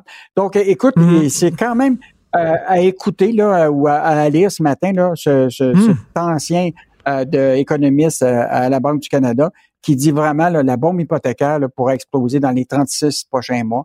Donc, euh, un, un message à, à- à écouter. Et en terminant, une mise à jour économique est attendue le 7 novembre, vient d'annoncer le ministre des Finances, Éric Girard. Donc, une mise à jour économique le 7 novembre. Bien hâte de voir ça. Ah, mais Richard, on l'a déjà écrit, là, Michel Gérard a écrit ça déjà dans ses prévisions là, pour le budget. là, et il manquait un milliard de revenus avec les dépenses actuelles. Donc, euh, on a, j'ai bien hâte de voir la mise à jour, euh, qu'est-ce qu'il va faire, parce que les dépenses vont pas, euh, euh, en tout cas, diminuer. Diminuer. Mais là, dans les revenus, là, tu sais, s'il y a un ralentissement économique, moins de TPS, euh, moins de, de, de revenus qui vont venir, déjà, là, ils prévoient, là, avec la mise à jour, c'est sur le 1 milliard qui va leur manquer, là, il y en a au moins 630 millions de moins qui viennent des sociétés d'État. Tu sais, l'Auto-Québec a eu des, des résultats difficiles. Hydro-Québec en a aussi. Euh, donc, Euh, euh, mettons minute, que là, Yves, là, Yves, donc ta colonne de dépenses augmente, puis ta colonne des revenus baisse. Si c'était une entreprise, le Québec, il faudrait déclarer faillite quasiment. Mais oublie pas, Richard, on, on sait ce que c'est. Tu augmentes ton déficit, puis tu reportes Ben plus ouais. tard, tu comprends-tu, aux générations Ben prochaines oui, la dette? tu pelles par en avant. Pelle par en avant, tout à fait. Alors, les jeunes, tiens, nous autres, on va mettre ça sur la carte de crédit, puis c'est nos enfants, nos petits-enfants qui vont payer. Merci, Yves Daou. À demain. Eh, mais euh, juste en terminant, oui. Denis Arcand disait dans son film, il, tu sais, quand il parlait de son film, il disait à la nouvelle génération qui, qui va suivre euh, la nôtre, là, il dit bonne chance. Tout à fait. Merci, salut. Bye. Joignez-vous à la discussion. Appelez ou textez le 187 Cube Radio 1877 827 2346. Nous parlons avec l'analyste politique Nick Payne. Nick, euh, c'est l'Halloween bientôt, hein, le 31 octobre, et euh, euh, ils ont sorti un méchant fantôme, un méchant monstre pour faire peur au monde. C'est le troisième lien. Ben, on pourrait se. J'imagine qu'il y a des enfants qui vont être déguisés en troisième lien. hein. Euh, si la météo est pas bonne, tu déguises en troisième lien, ça veut dire que tu y vas pas, en fait. T'es pas là, t'es invisible. Comment t'expliques ça, toi? Mais c'est inexplicable. Je t'entendais parler de commotion cérébrale hier, je pense. Là, effectivement, c'est comme si François Legault était sonné puis il savait plus compter jusqu'à cinq. Là. Il se souvient plus de son nom. Euh, il y a pas, il y a- Je vais apporter un bémol sur, sur- sur le, le- disons, l'hilarité générale. C'est un petit bémol, j'y crois à moitié moi-même, là, je te le dis quand même. Mais François Legault nous a habitués à une forme de candeur, à une capacité à marcher sur la peinture quand il s'est peinturé dans le coin, comme on dit en bon québécois. Là. J'ai l'impression que c'est ce qu'il est en train de faire avec ça. Sauf que cette fois-ci, évidemment, mon bémol se termine là. là. Est-ce que vraiment on va trouver ça sérieux? Est-ce que vraiment on va trouver que c'est une belle, euh, un bel aveu de sa part euh, de, de, de- d'erreur? Et puis, ben, ben, le problème, c'est que là, ils, ils nous ont dit, la CAQ, que on abandonnait le projet, euh, du moins euh, dans sa portion euh, autoroutière pour les autos ou les camions, parce que la science le disait. Alors là, qu'est-ce que c'est? La science compte plus quand on perd une élection partielle, tout ça n'a pas de bon sens. Puis en plus, ouais, ce que j'allais dire, c'est que si les gens ont sanctionné la CAQ dans cette élection-là, dans Jean Talon, c'est probablement pas autant parce qu'ils tiennent au troisième lien que parce qu'ils n'ont pas aimé le bris de confiance, le bris de parole. Alors là, bon, euh, tu sais, vraiment, est-ce que ce qu'on veut maintenant, c'est, ravoir un troisième lien? J'en, sais rien. C'est ça, comme il a, il reçu une un grosse gifle, hein, parce que même le PQ s'attendait pas à une victoire aussi éclatante. Personne ne le voyait. Donc, il a reçu une grosse gifle et comme c'est comme s'il il pouvait pas. Les, les gens peuvent pas être en maudit contre mon bilan. Mon gouvernement est fantastique. Donc, si ils nous ont euh, donné une gifle, c'est à cause du troisième lien. Ben, c'est comme s'ils pouvaient pas comprendre que c'est parce que les gens regardent autour sur le terrain. Euh, en éducation, ça va pas très bien. En santé, ça va pas mieux. Fait que c'est ça qu'on a dit, euh, j'imagine. L'inflation, le. L'inflation. Il faut pas sous-estimer ça dans, dans le message des électeurs. Euh, Là, moi, je pense qu'à l'heure actuelle, c'est un motif, c'est peut-être le premier motif. là. Il y a beaucoup de gens actuellement qui peinent à joindre les deux bouts, puis pas seulement chez les plus pauvres euh, dans les HLM. Là. Euh, C'est, tout, est, tout, tout augmente de façon exponentielle. Donc, c'est probablement ça aussi une raison importante. Puis ça, Évidemment, là, c'est pas directement la faute des caquistes, mais quand tu es aux affaires, tu es en responsabilité, ben, tu peux euh, faire les frais de ce genre de grogne-là, puis on peut t'envoyer un message là, en disant euh, faites quelque chose, c'est pas assez, manifestement, donc allez plus loin. Alors, il y a ça aussi. Donc, là, revenir avec le troisième lien, enfin, tout ça, c'est le cirque mais un peu. là. Comment, comment tu euh, analyses le résultat de la partielle de Jean Talon? Est-ce que c'est un vote pour le PQ ou c'est d'abord avant tout un signal envoyé à la CAQ? Ben, on est obligé de dire que c'est tout ça en même temps. Évidemment, c'est une élection dans un contexte très particulier. Je le résume. Les libéraux sont disparus, pulvérisés, évaporés, en déroute totale, tellement que le chef par intérim est contesté. Je ne sais pas si on a déjà vu ça dans l'histoire de, la politique récente. Alors ça, déjà, c'est un élément majeur parce qu'ils ne peuvent pas être un recours comme ils l'ont été autrefois dans Jean Talon. Ça ouvre beaucoup de place pour tous les autres partis. Ensuite, tu l'as dit, euh, c'est une partielle qui, qui arrive à un moment où euh, on avait toutes sortes de messages à passer au gouvernement. Alors évidemment, tout ça milite, euh, comment dire, en défaveur de la popularité du Parti québécois. Mais en même temps, c'est une victoire décisive, là, vraiment à plate couture, deux fois plus de votes pour le péquiste que sa, proche, sa plus proche rivale qui est caquiste. Et là, il y a plusieurs facteurs qui en, en ligne de compte. Le- La qualité du candidat, hein, on ne l'a pas dit beaucoup, mais Mmh, moi, pour avoir mmh, regardé mmh. les, les débats dans cette circonscription-là, il n'y avait pas photo, là. Euh, Monsieur, euh, voyons, je- ça fait exprès, Paradis, parler, Pascal dis Paradis. Monsieur Pa- Pascal Paradis vraiment survolait la mêlée. Les, les candidats des autres partis étaient plus ou moins dans le coup. Je pense notamment à celui de Québec solidaire, dont son propre parti nous a dit que c'était un candidat de, de, de, de deuxième ordre qu'on n'aurait pas voulu. QS s'est tiré dans le pied à la mitraillette hein, euh, au début de cette élection-là. Les libéraux, comme je disais, on oublie ça. Puis la CAQ, ben, pour avoir suivi les débats, sa candidate passait le plus clair de son temps à défendre le bilan de son parti, puis c'était pas facile euh, pour Hmm. elle. Donc, il y a ça. Il y a euh, plus la, maintenant, dans le cas du Parti québécois, faut quand même dire que c'est une étoile euh, formidable au cahier euh, de, de Paul Saint-Pierre Plamondon qui accumule les réussites. Hein? Des fois, c'est par la peau des dents, des fois, c'est avec un peu de chance, mais en tout cas, ça va très, très, très bien pour lui. Et là, moi, ce qui m'intéresse à ce moment-ci, c'est de savoir si les péquistes, à partir de ce résultat-là, vont commencer tranquillement à réapprendre, à penser que peut-être que l'option indépendantiste n'est pas un monstre à tentacules gluant qui fait fuir les foules quand on parle, tout le monde va se cacher sous la table. Là, j'apporte un bémol à ma propre affirmation. Évidemment, cette élection-là n'a pas porté sur l'indépendance. Ben. Le candidat du PQ n'a à peu près pas parlé de cette question-là pendant sa campagne. Mais néanmoins, euh, et, puis- et puis j'ajoute que les électeurs là, de Jean Talon sont peut-être pas tous au fin des derniers revirements dans la longue saga de la difficile relation du PQ avec son option fondamentale, mais quand même, tout le monde sait que le PQ est un parti indépendantiste malgré tout. Et euh, on sait pas mal aussi que Paul Saint-Pierre Plam- Plamondon a décidé d'être plus affirmatif là-dessus. Alors là, est-ce qu'ils vont dire ben euh, là, on, on- on reprend du poil de la bête. On est mieux de continuer de laisser l'option de, co- de côté pour faire davantage de gains, hein, la philosophie d'autrefois. Ben, c'est ça, Est-ce c'est qu'on va ça. se dire, ben coudonc, ça nous a pas nuit tant que ça. Ben justement, Michel David, aujourd'hui, dans Le Devoir, dit tous les récents chefs du PQ, quand ils se sont rapprochés du pouvoir, puis là, soudainement, ils sentent qu'ils peuvent aller au pouvoir, il leur reste un, un petit, pour faire le, le- le dernier 100 mètres, euh, ils vont dire, bon, on va mettre l'option de côté. On va y aller, puis on va parler des tapistes, mais on va mettre l'option de côté parce que c'est ça qui va nous permettre de gagner. Alors, c'est bizarre, là. Oui. Plus tu te rapproches de la victoire, plus tu as tendance à mettre de côté ton option principale. Est-ce que tu penses que justement euh, Paul Saint-Pierre Plamondon va faire ça comme ses prédécesseurs ou au contraire, il va dire non, plus je m'approche de la victoire, plus je vais parler de souveraineté? Remarque à chaque fois ou presque que c'est arrivé, tu avais Michel David qui écrivait des articles dans le journal pour dire que là, il serait peut-être temps de mettre la pédale douce sur l'option pour pas faire peur au monde. fin de la parenthèse. Euh, je sais, pour avoir des antennes à l'intérieur de, de, de- enfin, dans les coulisses, disons, de ce parti-là, que la tentation est forte. Il y en a beaucoup qui se croient encore dur comme fer que c'est en modérant sur l'option qu'on va se rapprocher du pouvoir, ce qui veut dire euh, le flou référendaire. Hein? Oui, non, peut-être, bientôt, plus tard, on ne sait pas trop.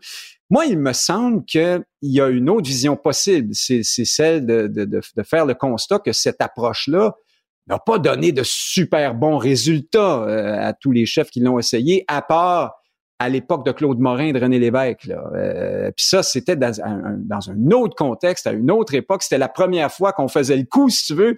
Ça a marché, puis ça a marché euh, tout juste. Puis ce qu'on saura jamais non plus, c'est si à l'époque, le PQ l'aurait pas emporté quand même, parce que le gouvernement Bourassa était plombé, euh, couvert de scandales. Mm. Il y avait eu la crise d'octobre quelques années auparavant. Tu sais, on était dans un autre contexte. Là. Je veux pas euh, réécrire l'histoire. Tout le monde a dit les péquistes ont gagné à l'époque parce qu'ils ont promis le référendum, donc l'étapisme.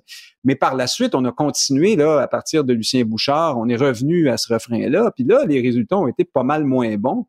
Alors, euh, seront-ils capables de tenir leur bout? Et comme le disait Paul Saint-Pierre Plamondon récemment dans un congrès du Bloc, il est allé dire ça dans le congrès du Bloc, il a dit, c'est très bien d'être clair et de tenir son bout quand ça va mal, mais le plus grand défi sera de tenir notre bout et de rester clair quand ça ira mieux. Je le paraphrase, mais c'est ça qu'il disait. Ça, ça dit quelque chose quand même de sa pensée profonde sur, sur la question que tu viens de me poser. Mais est-ce qu'il sera à lui seul capable de garder son parti sur les rails d'un, engagement plus clair pour l'indépendance? Je ne sais pas. Moi, j'ai toujours pensé que cette question-là, comme d'autres questions, dépend tout autant du messager que du message. Je, je, je pense que les péquistes ont fait erreur en ayant à ce point-là peur de leur option. Je pense Mais- que tu l'assumes, tu, tu restes dans ta, ta ligne, puis à un moment ou un autre, il y a des circonstances, tu auras un chef qui sera, que les Québécois aimeront, il y aura un, toutes sortes de raisons qui feront que tu finiras quand même par prendre le pouvoir avec ça. Et puis là, encore une fois, on peut pas dire qu'ils ont pris le pouvoir bien ben souvent euh, dans les années où ils renonçaient tout le temps à leur option. Euh, Et je, je te pose une question personnelle parce que tu me fais bien rire le soir de l'élection lorsqu'on a eu les résultats. Tu m'as envoyé un SMS disant ça sent la coupe. Et là, je me suis dit, est-ce que est-ce que il est vraiment sérieux et il est comme Mathieu Bock côté, il sent vraiment là finalement le vent de la souveraineté souffler ou il fait de l'ironie finalement et il rit des gens qui vont tous s'énerver en disant ah, mon Dieu ils ont gagné ça sent la coupe. Alors est-ce que c'était à prendre au premier ou au deuxième degré ton message? J'ai voulu laisser planer le doute, Oui. mais euh, non, pas de farce. Non, non. Et évidemment que c'est au deuxième puis au troisième degré. Il y a loin de la coupe aux lèvres pour rester dans le concept de de la, la coupe. de la croupe au lièvre. Oui. Comme disait Jean Perron, on fera pas le, le- le bouton à quatre trous dans un jeu de quilles. Mais donc, euh, non, évidemment, j'étais pas sérieux. Puis en disant ça, je voulais dire, j'espère qu'ils s'imagineront pas que là, ils viennent de, de, de, de- de remporter la prochaine élection. C'est des fois les partiels. Hein, le PQ a déjà remporté. euh, euh, voyons, le comté où il y a ben, Laurier d'Orion, euh, comme ça, dans une partielle, c'était Elsie Lefebvre à l'époque. Bon, ça n'a pas duré. Éventuellement, le parti l'a reperdu aux mains des libéraux, je crois. Les partiels, c'est des drôles de bébites, là, puis ça se passe dans des contextes particuliers. C'est celui qui arrive à mobiliser son monde souvent qui gagne. Dans ce cas-ci, par exemple, il y avait une vraie volonté d'envoyer un message à la CAQ. Alors, faut verra, voir pour la suite, mais moi, je, je pense qu'on peut quand même dire que l'option n'a pas nuit apparemment au Parti Hmm. québécois assez pour l'empêcher de remporter ça à, à plate couture en plus, quand même là. OK, Euh, c'est il y a ça. quelque chose là, mais je ne vais ça- pas plus loin que ça. OK, là, si ça sent la coupe, c'est pas la coupe Stanley, c'est une coupe d'un, petit euh, tournoi de pee peut-être. Quand les drogués prennent de la cocaïne de mauvaise qualité, qu'elle est coupée pas mal avec toutes sortes d'affaires, ils disent ah, elle sent la coupe celle-là. Hein? Ben tu sais, il y a un peu de il y a un peu de celle-là peut-être aussi. euh. C'est l'autre, ça sent la coupe. Là. Il, y a, il y a du Ouais, Javex là-dedans, ou il y, a du- il y a de la poudre à bébé là-dedans. là. La cassée, oui, c'est ça. Il y a de la Jax, oui. Salut, Nick. bon week-end. Je prends pas de. Salut, c'est le temps d'arrêter ça. Parce qu'en immobilier, pour être à son affaire, suivez les conseils de nos experts. Via Capital, les courtiers immobiliers qu'on aime référer. Bonne écoute. Pendant que votre attention est centrée sur vos urgences du matin, vos réunions d'affaires du midi, votre retour à la maison ou votre emploi du soir, celle de Desjardins Entreprises est centrée sur plus de 400 000 entreprises à toute heure du jour. Grâce à notre connaissance des secteurs d'activité et à notre accompagnement spécialisé, nous aidons les entrepreneurs à relever chaque défi pour qu'ils puissent rester centrés sur ce qui compte, le développement de leur entreprise. Martino. L'opinion populaire. Alors, une histoire, écoutez, qui a un écho jusqu'en France. Le magazine français Marianne en parle dans son dernier numéro. Cinq anthropologues se sont vus exclus d'un colloque qui était prévu à Toronto du 15 au 19 novembre sous prétexte que leurs recherches ne correspondent pas à l'idéologie transgenre. Et là, justement, dans le magazine Marianne, on a pu lire une lettre ouverte qui était signée par 70 personnalités euh, qui appuyaient euh, ces cinq anthropologues-là en disant, écoutez, leur mise au rencard, leur mise au banc de la communauté est vraiment inacceptable. Nous allons parler avec Michel Sirois, anthropologue et présidente de l'organisme pour les droits des femmes du Québec, PDF Québec. Bonjour Michel. Bonjour, bonjour, Monsieur Martineau. Pourquoi ces cinq anthropologues se sont vus exclus du colloque qui devait se tenir, qui va se tenir à Toronto? Ben, imaginez donc, j'ai reçu un courriel. euh, moi, je pensais que j'allais à une conférence, 20 minutes à Toronto, euh, euh, en français, même si je parle pas anglais. Alors, j'ai plongé et puis pour apprendre que ce qu'on proposait, ça était en, antagonisme au respect pour les valeurs, la sécurité et la dignité de nos membres. C'est ça qu'ils nous ont dit les deux présidents de l'Association américaine des anthropologues et canadienne des anthropologues, donc contraire à la sécurité des, membres euh, LGBT et contraire aussi à l'intégrité scientifique du programme d'anthropologie. Ben. Écoutez, euh, Mais qu'est-ce que vous alliez dire qui est si épouvantable que ça, vous et vos quatre collègues, euh, Michel? Il y en avait une qui euh, est professeure. Écoutez, c'est des professeurs qui sont à l'Université de Barcelone, en Angleterre, euh, euh, Université euh, de l'Alberta. C'est celle d'ailleurs qui a pris l'initiative, Kathleen Lowry. Et puis elle-même, elle est victime de, de, de rétrogradation dans sa carrière parce qu'elle ose, elle ose afficher qu'elle croit pas qu'il y ait des hommes qui peuvent vraiment devenir des femmes. On a le droit à nos croyances, c'est l'article 2 de la Charte canadienne, hein, le droit à nos croyances, mais là, elle, elle n'a pas le droit. C'est supposé être anti-scientifique. Moi, moi aussi, je voulais parler des, des mères porteuses parce que beau dire, tenir un discours que euh, si tu ressens que tu es une femme, tu es une vraie femme, ben là, je me dis, à un moment donné, les mères porteuses, euh, les compagnies euh, qui veulent, euh, qui font commerce, l'industrie à, à travers le monde, ils, ils sont pas laissés mêler par ce discours-là. Eux autres, qu'est-ce qu'ils ont fait? Ils ont dit, c'est des femmes avec utérus qu'on va prendre. Mais la loi, elle, la loi euh, dit, ben ça peut être une une personne porteuse et puis une euh, une femme. Mais les femmes, les mères porteuses, c'est un mot tabou maintenant. Avec la population, on parle de mères porteuses, mais dans la loi, on n'en parle plus. Alors moi, j'allais pour simplement dénoncer ça, là, euh, pour dire que oui, il y a que les queers qui veulent déconstruire la binarité des sexes, ben, que ce n'est pas une entreprise euh, scientifique. Ben c'est ça, là, c'est particulier parce que, je veux dire, si, mettons, je suis contre les changements climatiques, on va dire que c'est un déni de science. Euh, mais de, de, de, dire il y a XX puis il y a XY, il y a les chromosomes, là, dire, ça existe, c'est la biologie.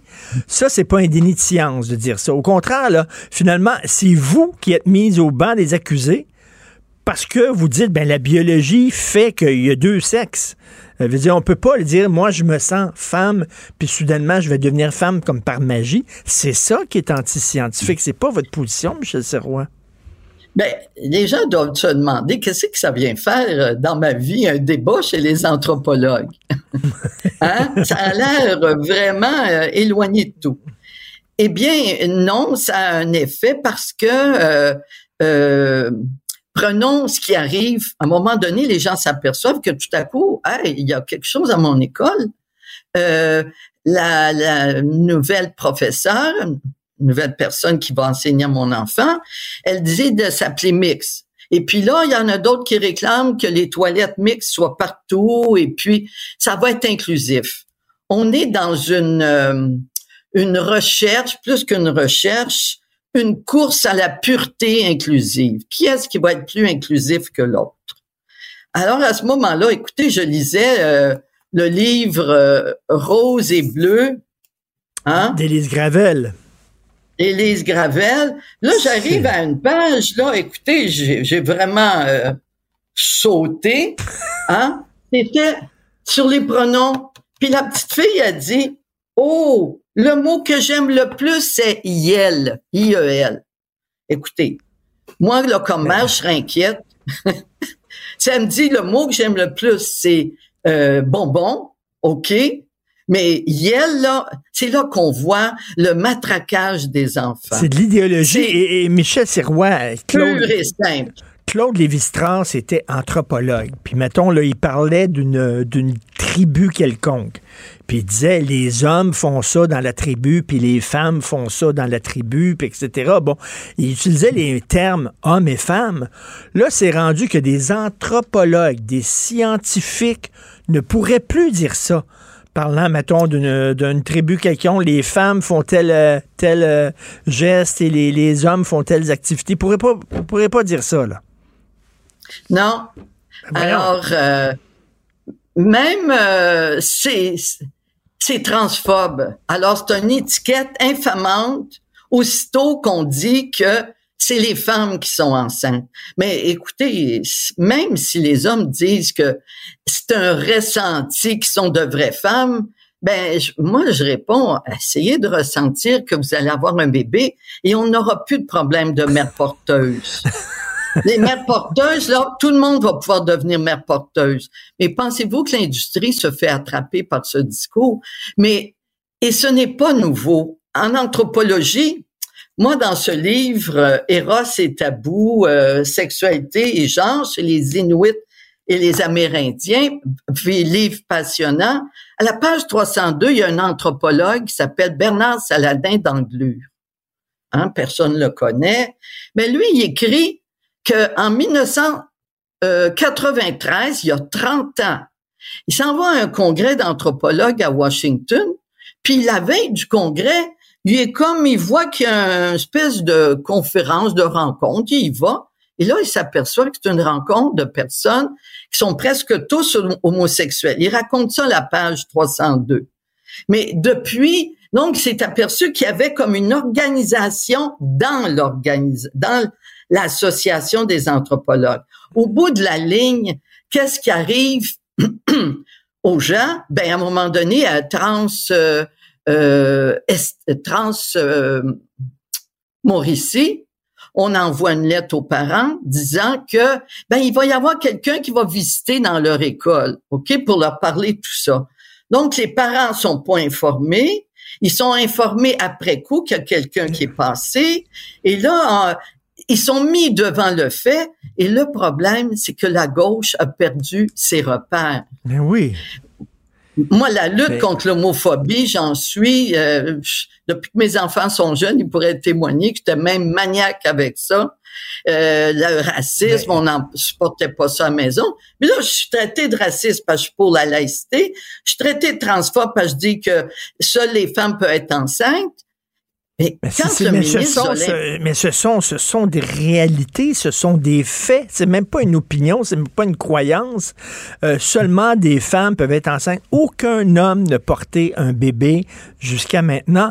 Mais c'est incroyable de voir que ces cinq anthropologues-là, dont vous, vous avez été écartés par des collègues, des consoeurs et des, des, des confrères qui sont censés être scientifiques. C'est Ben, ça il y a une chape de plomb. Il y a un bon langage puis un mauvais langage. Moi, j'ai quitté l'enseignement d'anthropologie et la sociologie, et des gens me disent, tu aurais de la difficulté à enseigner maintenant. Et il y a des profs qui ont de la difficulté à enseigner dans un cégep, euh, qui font des dépressions. Pourquoi? Parce qu'elles sont coincées. L'administration, elle sent qu'elle ne les protégera pas. Si moindrement il y a une plainte euh, de gens qui tout de suite se sentent heurtés, tout de suite c'est le, on, on, c'est heurtant. Il y a les bons, les méchants, il y a la vérité, les mensonges. Ben, on a plongé puis on a projeté la population à force de pas dire les choses, on les a projetés dans les bras de la droite et de l'extrême Oui, droite. Là, oui, les gens oui, demandent de plus avoir de cours de sexualité. C'est pas de bon ben sens. oui, ben oui, vous avez parfaitement raison. Il y a un backlash et c'est ça qui est peurant. Moi, je reviens pas que des scientifiques, juste le fait de dire qu'il y a des hommes, il y a des femmes, il y a des chromosomes X et chromosomes Y, que ça maintenant c'est c'est mal vu et que ça vous ça, ça fait en sorte que vous n'êtes plus invité à un colloque de scientifiques. Heureusement, on va s'accrocher, Michel, à la bonne nouvelle, c'est-à-dire qu'il y a 70 personnes qui vous ont défendu dans Et une lettre ouverte est-ce que je peux à Marianne. que- Oui. Le 8 novembre, il va y avoir un webinaire international parce qu'il y a des appuis euh, en Australie, il y en a des appuis aux États-Unis, en France et en Espagne et ailleurs. Eh bien, au 8 novembre, ça va être sur le site de PDF Québec pour les droits des femmes du Québec. Euh, .org, pdfquebec.org, on va annoncer euh, ce webinaire, mais il va avoir lieu. Les gens, Ben, euh, ils veulent avoir. Il faut que ça cesse l'obscurantisme. Les nouveaux inquisiteurs, là, il faut mettre un stop Mais- à ça. mais- merci beaucoup de vous tenir debout. Euh, Je vais en parler le 8 novembre, Michel Sirois. PDF Québec, c'est pour les droits des femmes, pas pour les droits des individus avec un utérus. Pour les droits Non, non, des non, femmes ça, on n'en parle plus. du là. Québec, des oui, femmes. oui, exactement. Merci de vous tenir debout, Michel Sirois, Bonjour. anthropologue. Bonne journée. Bye. Parce qu'en immobilier, pour être à son affaire, suivez les conseils de nos experts. Via Capital, les courtiers immobiliers qu'on aime référer. Bonne écoute. pendant que votre attention est centrée sur cette voix qui vous parle ici ou encore là, tout près ici, très loin là-bas, Ou même très, très loin. Celle de Desjardins Entreprises est centrée sur plus de 400 000 entreprises partout autour de vous. Depuis plus de 120 ans, nos équipes dédiées accompagnent les entrepreneurs d'ici à chaque étape pour qu'ils puissent rester centrés sur ce qui compte, la croissance de leur entreprise. Martino. Sa vulgarisation est d'une grande clarté. La controverse adore Richard. C'est comme ça. Youpi! Oui, bon, d'accord. Ouais. Puis, d'un côté, évidemment, bon communicateur. Mais de l'autre côté, communiquer. Quoi, au juste? Et pourtant, Un sociologue, pas comme les autres. Joseph Facal. Joseph, peux-tu croire que cinq anthropologues ont été écartés d'un colloque à Toronto juste parce qu'ils disaient qu'il existe de telles choses que des hommes et des femmes? On dit que c'était transphobe et on les a écartés. Richard, je suis obligé de le croire parce que je l'ai vu et parce que c'est un cas particulier de quelque chose qui se répand comme un déversement de pétrole, c'est-à-dire que la culture du ressenti, la culture de faut pas faire de pépène à tel ou tel groupe est rendue à un niveau tel qu'elle balaye la science. Richard, pendant longtemps, nos collègues euh, des sciences pures, physique, maths, biologie, riaient de ce qui arrivait dans les sciences sociales. Même eux, aujourd'hui, commencent à être euh, envahis. Euh, tu te rappelles, j'avais il y a quelques mois commis une chronique sur des physiciens à Concordia qui sont subventionnés, subventionnés pour autochtoniser la physique. C'est cette idée que la science, qu'il s'agisse d'une science sociale ou d'une science exacte, la science serait une construction euh, occidentale et blanche. Et comme c'est une construction, on peut la déconstruire pour venir en aide aux opprimés. Richard, la science, la vraie, elle n'est pas occidentale, elle est universelle. C'est-à-dire qu'une proposition scientifiquement testée et validée, elle est valable sous toutes euh, les latitudes. Et ce qu'on vit en ce moment, une fois qu'on a fini d'en rigoler, je te cacherai pas que ça me brise le cœur. Tu n'es pas sans Mhm, savoir mhm. que je suis issu des sciences sociales. Moi, j'ai fait mon doctorat en sociologie à une autre époque, ma maîtrise en sciences politiques. Et quand je regarde ce qui se fait dans les départements aujourd'hui desquels je suis issu, je vois un recul de plusieurs décennies. Je, je vois une crise de crédibilité terrible. Je suis absolument atterré et ça va loin, Richard. Je vais te raconter une anecdote personnelle. Il y a quelques années, ma fille, qui termine l'université maintenant, était au cégep. Et au cégep, dans son cours de sociaux, elle est tombée sur un vieux, vieux, vieux copain d'études à moi qui faisait de la socio euh, comme on l'a apprise. Les classiques, Max Weber, Durkheim, Marx, Tocqueville. Et ma fille est sortie enchantée de son cours de socio et elle m'a dit, papa, je vais m'inscrire en socio. Et là, mon copain prof et moi, on lui a dit, non, non, puce, du calme. C'est parce que la socio que mon chum t'a enseigné et la socio que moi j'ai apprise, ça n'a plus rien à voir avec ce qui s'enseigne aujourd'hui, qui est essentiellement des formations en victimologie et des formations absolument pas scientifiques pour une raison simple, Richard. La vraie démarche scientifique, c'est que quand tu te lances dans une quête, tu ne connais pas le résultat d'avance. Or, dans beaucoup de ces travaux pseudo-scientifiques, mais qui en fait sont de la propagande idéologique, le résultat est connu d'avance. On sait bien que l'homme blanc, hétéro est coupable et que la société est indifférente aux doléances d'une minorité postulée comme opprimée et victime. Le résultat est écrit d'avance. C'est pour ça que c'est pas de la science. La vraie science, Richard, c'est la recherche de la vérité, qu'elle plaise ou déplaise au pouvoir politique ou religieux. À partir du moment où tu te dis, non, non, on peut pas aller là parce que ça va faire de la pépène à un tel. Tu es dans une posture anti-scientifique au départ. Et dans bien des départements universitaires et collégiaux, on vit en ce moment une gigantesque imposture. Imposture liée à des octrois de postes, à des subventions, etc. Il y a de véritables carrières qui se construisent et des carrières qui se détruisent. Donc, un anthropologue aujourd'hui ne pourrait pas dire dans une étude, euh, mettons sur une, une tribu quelconque, les femmes cueillent des fruits pendant que les hommes vont à la chasse. Il ne pourrait plus utiliser hommes et femmes. C'est incroyable. Disons, disons, qu'il pourrait le dire s'il était un prof titulaire, inattaquable, au sommet de, sa carrière dans une grande institution prestigieuse. Mais s'il est un jeune prof adjoint qui n'a pas encore sa permanence, ou s'il est un jeune doctorant qui aspire à se trouver une job dans un milieu devenu ultra compétitif, car beaucoup de gens à l'extérieur ne savent pas à quel point le monde universitaire est férocement compétitif, eh bien, il s'agit plus maintenant pour faire carrière de montrer la valeur de tes travaux.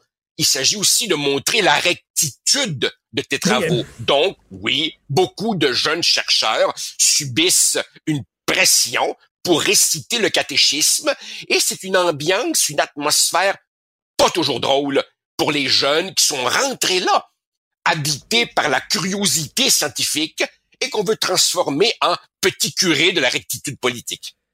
D'un côté, on nous dit, tu n'as pas le droit de t'approprier la culture d'un autre, mais tu peux t'approprier le sexe d'un autre. Pourtant, pourtant, la culture, euh, si je vais au Japon et je passe 30 ans de ma vie au Japon, je pense que je pourrais devenir japonais culturellement, mais je pourrais jamais devenir une femme, tu comprends-tu? Là, c'est rendu que la biologie, tu peux te l'approprier, mais pas la culture. Je, comprends pas ça. Mais, justement, Richard, tu relèves une des nombreuses contradictions, internes de, de, du, du, discours woke en général, et c'est bien justement la preuve que c'est tout sauf scientifique.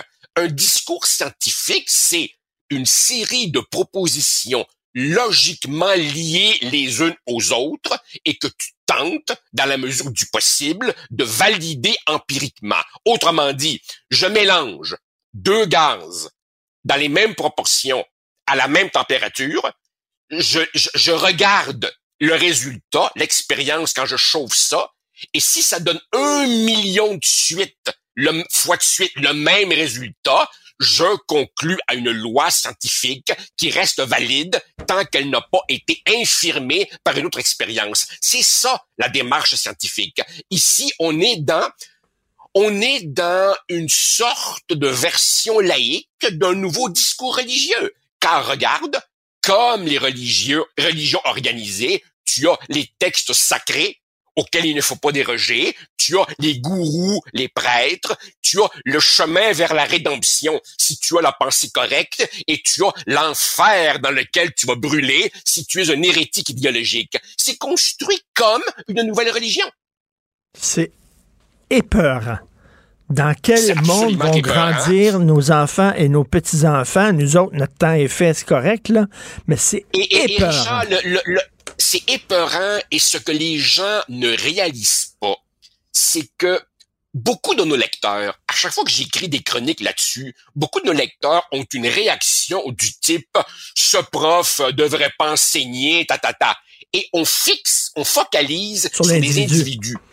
Ce qu'on ne voit pas, c'est que ce qui rend possible ces, ces, ces, ces énoncés aberrants, c'est un système qui maintenant a accumulé du pouvoir. Nomination, embauche de profs, euh, subvention, contrôle des comités stratégiques euh, euh, qui, qui, qui d'une certaine façon orientent les carrières plus ou moins réussies. Il y a du pouvoir, des jobs, du cash lié à ça. Du cash. C'est ça le problème. Au, au Québec, au, Québec, par- au Québec, par exemple, tu sais, dans le milieu universitaire, il y a eu une immense controverse, assez peu médiatisée, qui s'est traduite en lettres signées par des centaines de chercheurs pour que les organismes qui subventionnent les projets de recherche de nos jeunes doctorants évaluent les projets sur des bases strictement scientifiques et cessent de demander aux candidats c'est quoi ton orientation sexuelle, comment tu te définis spirituellement, quelle est ta contribution à la diversité de la société canadienne? Excuse-moi Richard là, mais l'orientation sexuelle de chercheur, c'est pas de mes maudites affaires ni des tiennes, c'est la vie privée. Mais non, on demande ça avant de savoir si ta carrière sera subventionnée ou pas. C'est effrayant ce qui se passe. C'est effrayant. Heureusement, Oh. heureusement, il y a, y a une contre-offensive, mais la contre-offensive, évidemment, est menée par des seniors comme moi, qui ont plus rien à perdre, qui sont en phasing out, à la retraite ou en quasi-retraite. Les jeunes chercheurs, eux, subissent une chape de plomb très étouffante qui n'est pas qui n'est pas bénéfique pour ceux qui se soucient de réellement faire avancer le savoir. Et je le redis, les lendemains de veille vont être très durs parce qu'on va assister à un retour de l'extrême droite. Les gens vont tellement être écœurés qu'ils vont Richard. aller de l'autre côté. Richard, lis un des derniers numéros, ça me fera plaisir de t'envoyer la référence, un des derniers numéros de la grande revue britannique The Economist, avec laquelle je suis pas toujours d'accord, mais qui est la meilleure revue pour avoir un tour d'horizon à peu près complet de notre monde. Et j'ai vu un reportage sur la montée de la droite populiste dans plusieurs pays d'Europe. Regarde évidemment ce qui se passe aux États-Unis, regarde ce qui se passe dans certaines franges du Canada et même du Québec. T'as raison, les excès d'une gauche radicale devenue folle sont en train, comme un boomerang, de préparer le backlash d'une droite tout aussi stupide. Et on cherche, on cherche le centre, le bon sens, la modération, le dialogue. Nous vivons, nous vivons Écoute, excuse-moi de citer, euh, c'est le groupie qui parle, nous vivons un nouvel âge des ténèbres. Ben oui, tout à fait. Ben oui. Ben, euh, écoute, le convoi antipédo à Ottawa.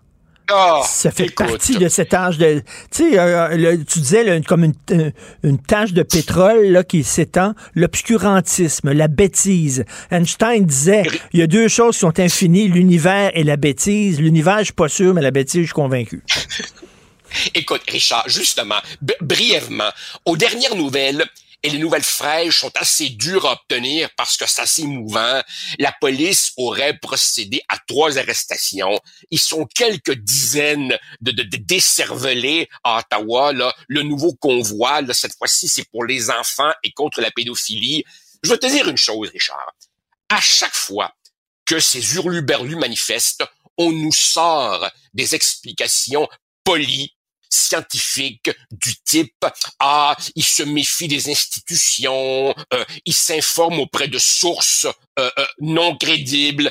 Richard, la vérité, c'est qu'on n'a pas besoin de trop trop gratter pour trouver en dessous de ça une bêtise spectaculaire totalement assumée, chimiquement pure, aveuglante de, de, de, de clarté. Et ça me rappelle, ça me, ça me rappelle, je, je sais qu'il me reste peu de temps, un, un, un jour, réinvite-moi pour en parler, le merveilleux petit livre de l'historienne Berkeley, Carlo Cipolla, Les cinq lois fondamentales de la stupidité humaine. Un jour, je te parlerai des cinq lois fondamentales de la stupidité humaine. C'est un vrai livre. C'est un vrai, vrai livre avec tout un raisonnement. Pourquoi la bêtise, elle est éternelle, universelle et c'est une énergie renouvelable? Écoute, c'est fantastique. Je veux rien te dire, je me fais pas l'avocat du diable. Oui, c'est des, oui, des coucous. Mais moi, je dis, derrière chaque complot, il y a comme une réalité qui est mal interprétée, puis qui est déformée, puis tout ça. Reste qu'il y a un gars Là, qui s'appelait... de Cos- Co- Cosmo Pizzeria, là, Non, non, non, non.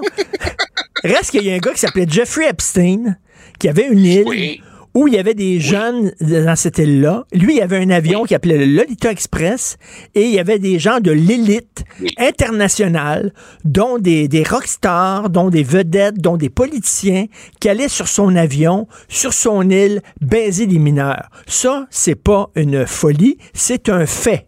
Et ça, c'était l'élite internationale. Il y avait un réseau international de gens qui allaient baiser les mineurs sur une île qui appartenait à un milliardaire. Ça, c'est un fait, Joseph. Oui, absolument, absolument. Mais les gens qui sont présentement à Ottawa disent que c'est Justin Trudeau, le gouvernement fédéral, les Nations Unies, les institutions, le réseau de Jeffrey Epstein, c'était un réseau clandestin qui ne passait pas par les institutions. Ce que ces coucous-là disent, c'est que les institutions sont au service de ce réseau-là. Franchement, mais je reviendrai plus en détail sur les lois de la stupidité humaine. Oh, en, en- Vas-y. en passant, en passant, 5 octobre aujourd'hui. 5 octobre aujourd'hui, date importante. C'est le 5 octobre 70 qu'était enlevé James Richard Cross et ça ouvrait la crise d'octobre. Question toute simple. Le domaine dans lequel Justin Trudeau s'est le plus investi depuis quelques années, c'est évidemment la formulation d'excuses. Je te ferai pas la longue liste des gens auprès desquels il s'est excusé. Nous attendons toujours des excuses pour les 500 personnes qui, en 1970, furent arrêtées et jamais accusées de rien. Tout à fait. Alors que René Lévesque avait tout de suite condamné les gestes du FLQ. Il l'avait fait tout de suite. Tu as raison de le rappeler. À demain, Joseph. Bonne journée. Ça marche. Salut. Salut. Bye. Parce qu'en immobilier, faut être à son affaire. Suivez les conseils de nos experts. Via Capital, les courtiers immobiliers qu'on aime référer. Bonne écoute. Pendant que votre attention est centrée sur vos urgences du matin, vos réunions d'affaires du midi, votre retour à la maison ou votre emploi du soir, celle de Desjardins Entreprises est centrée sur plus de 400 000 entreprises à toute heure du jour. Grâce à notre connaissance des secteurs d'activité et à notre accompagnement spécialisé, nous aidons les entrepreneurs à relever chaque défi pour qu'ils puissent rester centrés sur ce qui compte, le développement de leur entreprise. Martino. Le préféré du règne animal. Bonjour, les petits lapins. Petit lapin, petit lapin. Gilles Proulx. Bonjour, mon cher Richard. Richard Martineau. Petit lapin. La rencontre. Point à l'heure des cadeaux. Je serai pas là, là à vous flatter dans le sens du poil. Point à la ligne. C'est très important ce qu'on dit. La rencontre pro martineau Gilles, vous l'avez souvent dit, la meilleure idée pour Québec, le fameux troisième lien, c'est Éric Duhem qui l'a eu. Oui, puis c'est drôle comment est-ce que l'hypocrisie politique s'est passée sous le tapis. Le go qui a toutes sortes d'idées, mais jamais la bonne.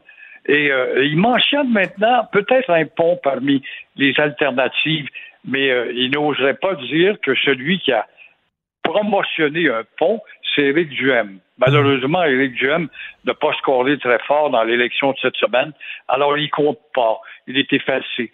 Mais n'empêche que c'est lui et on s'est jamais arrêté pour étudier en- autour d'un débat des options et parmi celles-là, il y avait le pont. C'était un pont moderne, bas, qui euh, plongeait dans le fleuve à la hauteur des chutes Montmorency pour euh, rentrer à Québec, qui aurait coûté quelques centaines de millions de dollars et non pas peut-être un milliard, mais non pas une valse de milliards.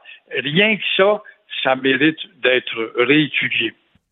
Et qu'est-ce que vous pensez de ça, de ressortir, euh, de réouvrir la boîte de Pandore puis de reparler du troisième lien? C'est de la folie furieuse. Le troisième lien n'aura jamais. On- on- ça fait mille ans qu'on a. ben, Je te l'ai déjà dit, j'étais animateur en 1964 et Maurice Duplessis en 1956 avait fait faire une étude. Et en 64, l'animateur nous disait ouvrez donc les lignes pour savoir ce qu'on pense d'un lien entre Lévis et euh, Québec. Fait que tu vois que c'est du papier mâché et on reprend encore et ça ne se fera pas. D'abord parce que le fleuve a trop d'histoire dans son fleuve, son ventre.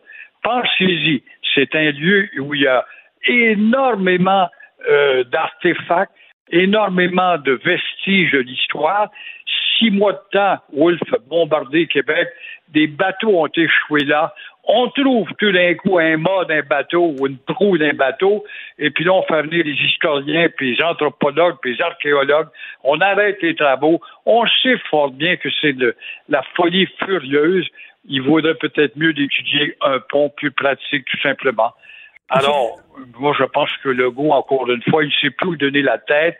Il ne sait pas dire. On dit que c'est un gars modeste, il admet quand il a fait un tort.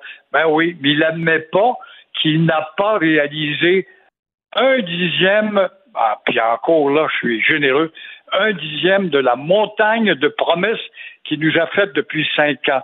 Je vous défie, chers auditeurs, de me nommer ce que la CAQ a réalisé de grandiose depuis cinq ans. Nommez-moi ça. Mm-hmm. À part l'abolition des commissions scolaires, une demi-réussite, soit dit en passant, qui est devant le tribunal avec les Anglais, euh, trouvez-moi quelque chose de grandiose par rapport aux velléités de Legault.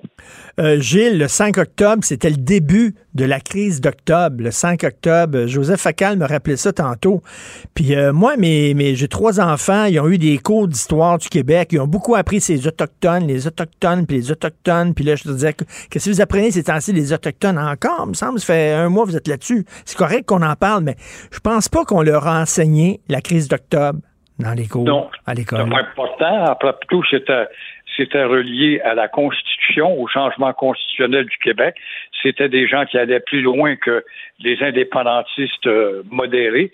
Et euh, ça a été une page d'histoire qui a fait le tour du monde quand même. Je me rappelle très bien, ce matin, le 5 octobre, on était allé chercher M. James Richard Cross, qui était un délégué commercial de euh, la, la Grande-Bretagne. Et puis, ben là, on l'avait amené quelque part où on cherchait l'endroit, puis etc. Puis quelques jours plus tard, ça a été Laporte, Pierre Laporte, euh, qui jouait sur son terrain avec euh, ses petits-enfants, peut-être, à Saint-Lambert. Et là, le public avait réagi sympathiquement au début. On disait, hey, quelle audace, le FLQ, réussir à enlever un ministre. On a remarqué que c'était pas lui qu'on devait enlever, c'était Jean-Pierre Côté, le ministre des Postes, dans le cabinet de Trudeau. Mais on l'avait vu, lui, en toute liberté, fait qu'on a saisi l'occasion.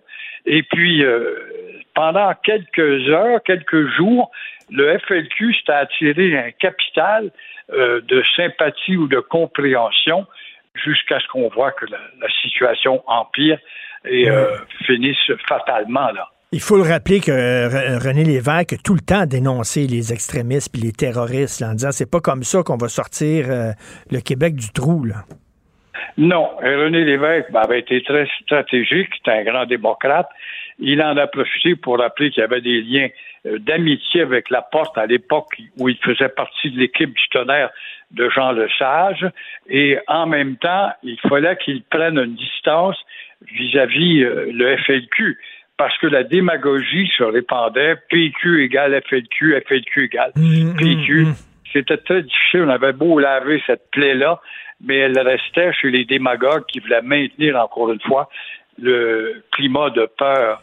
Je me rappelle, moi, j'ai été candidat en 73, j'ai commis une bévue et M. Lévesque m'avait appelé, j'étais sur les ondes de CKVL la nuit, et puis les gens appelaient, oui, mais M. Blou, j'étais candidat dans Anjou, oui, mais on PQ puis FLQ, c'est pas mal pareil, on dit que le sang va couler dans le fleuve Saint-Laurent. Alors, j'ai un sens de la dérision. J'avais dit, vous en faites pas, madame, si le sang coule dans le Saint-Laurent, on va le ramasser puis on va le donner à la Croix-Rouge. Alors là, il y a eu une explosion d'appels et M. Lévesque m'avait même appelé pour Ah rappeler oui. que là, je devais pas avoir la même attitude qu'à la radio, mais quand même, c'était une caricature qui était moqueuse, mais belle. Quand ils ont découvert le corps de Pierre Laporte dans un coffre de char, je pense que c'était-tu le journaliste Michel Saint-Louis de CKC qui est allé là, euh, Oui, sur les exact. lieux? C'était ça, hein? Oui. On- oui, puis on était, ben, on était plusieurs. J'étais là, la police, Ah euh, oui? elle fraternisait avec nous autres, la police, pendant la crise d'octobre, parce qu'on allait mille et une fois à tel endroit, à telle station de métro, on va regarder dans le panier, il y a un communiqué du FLQ, euh, les radios étaient dotées de, capteurs de, de radio police, des fois on arrivait avant la police, et puis euh, il y avait un, climat de pas de fraternité, mais presque de camaraderie entre la police et nous autres. Et tout d'un coup, là, quand on a découvert que le corps était bel et bien là, je pense qu'il n'y a que Saint-Louis qui a eu la chance de voir. On nous avait repoussé à l'écart, peut-être à 30, 50 pieds plus loin. Tassez-vous! Puis le, le ton de la police était complètement contraire de ce qu'on avait connu la veille. Là, on a vu qu'on rentrait dans une véritable crise qui était politique parce que Trudeau avait dit Just watch me. Vous allez voir ce que je vais faire. Avec la- la- l'armée qui était rentrée, le climat avait changé. Gilles, si Télé-Québec était digne de son nom, si c'était vraiment Télé-Québec, il diffuserait les ordres de Michel Brault pour rappeler aux gens qu'à l'époque, si tu étais un petit peu indépendantiste, ah ouais, en dedans, pas le droit de voir ton avocat. Si un, t'es un petit peu syndicaliste, ah ouais, en dedans, pas le droit de voir ton avocat. Et on attend toujours les excuses, d'ailleurs, officielles du gouvernement fédé- fédéral envers ces gens-là qui ont été enfermés pour rien. Exactement. Et euh, oui, euh, Trudeau qui est ici euh, euh, apte à faire des excuses avec des larmes de crocodile à un et à l'autre. Euh, il a exclu ce groupe-là. Et puis, euh, ce fameux film qui était très angoissant, qui est arrivé à temps, euh, parmi les gens qui avaient été arrêtés et qui méritaient même pas d'être arrêtés, il y avait Pauline Julien là-dedans. Et euh, toutes ces personnalités qui finalement représentaient pas de danger du tout, c'est des gens opiniâtres qui avaient droit, au nom de la liberté, de sympathiser ou émettre une compréhension à l'égard du mouvement qui était le FLQ. Alors, effectivement, c'est la censure fédérale, c'est l'organisation du message à passer pour renverser la vapeur en faveur euh, de Ottawa euh, qui a fait que on a mis au rencard ce film, on n'en a pas trop parlé. Il a passé, je me rappelle, j'étais allé le voir au cinéma, et puis on avait, puis il avait passé en France.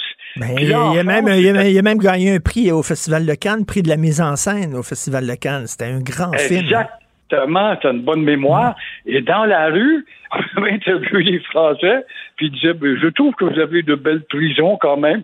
Les Français s'attardaient justement sur le mode de vie euh, nord-américain par rapport à leur, leur leur. Mais euh, Non, non, il faut même- montrer ça à nos enfants parce qu'on regarde ça, on dit, coudon, on dirait que c'est une république de bananes. On dirait que ça s'est passé dans un petit pays en Amérique du Sud, euh, au Chili, euh, avec un dictateur qui foutait, foutait les gens en prison. Non, c'était ici. C'était chez nous que ça s'est passé. Il faut rappeler ça aux gens. puis on le sait pas, puis on le raconte pas, puis évidemment, il y a eu des ouvrages, on ne lit pas. Et euh, effectivement, c'est comme la réintroduction de l'enseignement d'histoire du Québec ou du Canada. Tu remarqueras qu'on part à la Confédération. 1864, 1867, 68, non, on n'en parle pas. Le gouvernement responsable, non, on n'en parle pas. Le rapport Durham, l'outrecuidance de la religion sur le système d'éducation auparavant, on n'en parle pas. Ben on parle de la Confédération Mais, on se promène avec, je me souviens, sur nos plaques d'immatriculation, Gilles, au moins. Merci beaucoup. De Bon, quoi? oui. De rien du tout, hein? De rien. Le Canadien a gagné hier? Merci, Gilles. Merci bien, bonne, bonne chance. Pour une écoute en tout temps, ce commentaire de Gilles Proux est maintenant disponible sur l'application Cube ou en ligne au cube.ca. Tout comme sa série, La radio, premier influenceur. Découvrez dans ce balado comment la radio a influencé le monde moderne tel qu'on le connaît d'hier à aujourd'hui. Cube Radio. Parce qu'en immobilier, pour être à son affaire, suivez les conseils de nos experts. Via Capital, les courtiers immobiliers qu'on aime référer. Bonne écoute. Pendant que votre attention est centrée sur vos urgences du matin, vos réunions d'affaires du midi, votre retour à la maison ou votre emploi du soir, celle de Desjardins Entreprises est centrée sur plus de 400 000 entreprises à toute heure du jour. Grâce à notre connaissance des secteurs d'activité et à notre accompagnement spécialisé, nous aidons les entrepreneurs à relever chaque défi pour qu'ils puissent rester centrés sur ce qui compte, le développement de leur entreprise. Martino. Pour l'instant, nos avocats nous disent que tout est beau. Alors, première page du Journal de Montréal, rien ne va plus sur la rue Sainte-Catherine. Le pourcentage d'espaces commerciaux vacants sur la fameuse artère euh, atteint des records. On va en parler avec euh, M. Michel Leblanc, président et chef de la direction de la Chambre de commerce du Montréal métropolitain. Bonjour, Michel Leblanc. Bonjour, M. Martin. Bon, M. Leblanc, bien sûr, on pourrait parler des travaux, des cônes oranges, des trous, des places de stationnement, mais je pense qu'on répéterait des choses que les gens savent déjà. Moi, je veux vous amener ailleurs. Est-ce que ça se peut que Montréal a muté? Avant, si on voulait sortir, si on voulait s'amuser, on allait sur la rue Sainte-Catherine puis sur la rue Saint-Denis.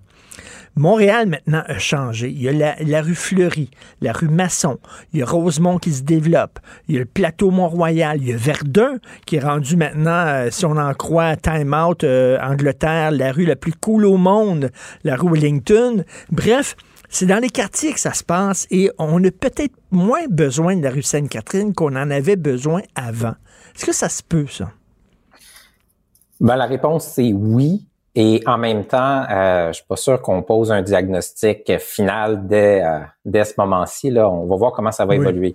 Moi, j'habite Verdun. Euh, je peux témoigner. C'est le quartier le plus cool, la rue Wellington. Quelle rue Mais effectivement, la pandémie a eu pour effet d'amener les gens à fréquenter les commerces là où ils habitent, puisqu'ils se déplaçaient plus. Ça a donné du oomph à ces commerces-là, à ces rues-là.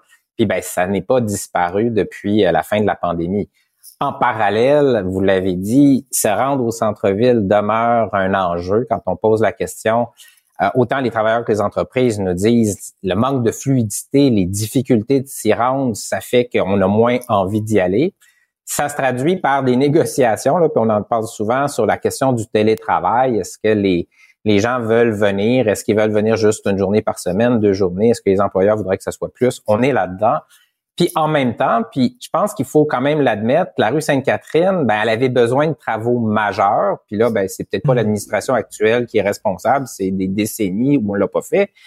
Mais qui dit on éventre une rue, on rend l'accès au commerce plus difficile, c'est sûr que ça fragilise déjà des commerces euh, qui étaient affectés par euh, le, le, le, commerce en ligne, qui étaient affectés aussi par la sortie de pandémie. Fait que la rue Sainte-Catherine, elle traverse sa tempête parfaite. Euh, et donc, ben, les commerces qui sont placardés, on les voit. Euh, je terminerai en disant, moi, je crois dans les centres-villes. Euh, je pense que euh, il y a des, des lieux de convergence du transport collectif. Tu sais, c'est vrai que mais... le 10-30 maintenant est relié par le REM, mais tous les habitants de la région, là, c'est pas pour rien qu'on met la maison symphonique là. Si on mettait la maison symphonique à Laval, ben ça voudrait dire que quand on habite la rive sud, la maison symphonique est vraiment, vraiment l'autre bout.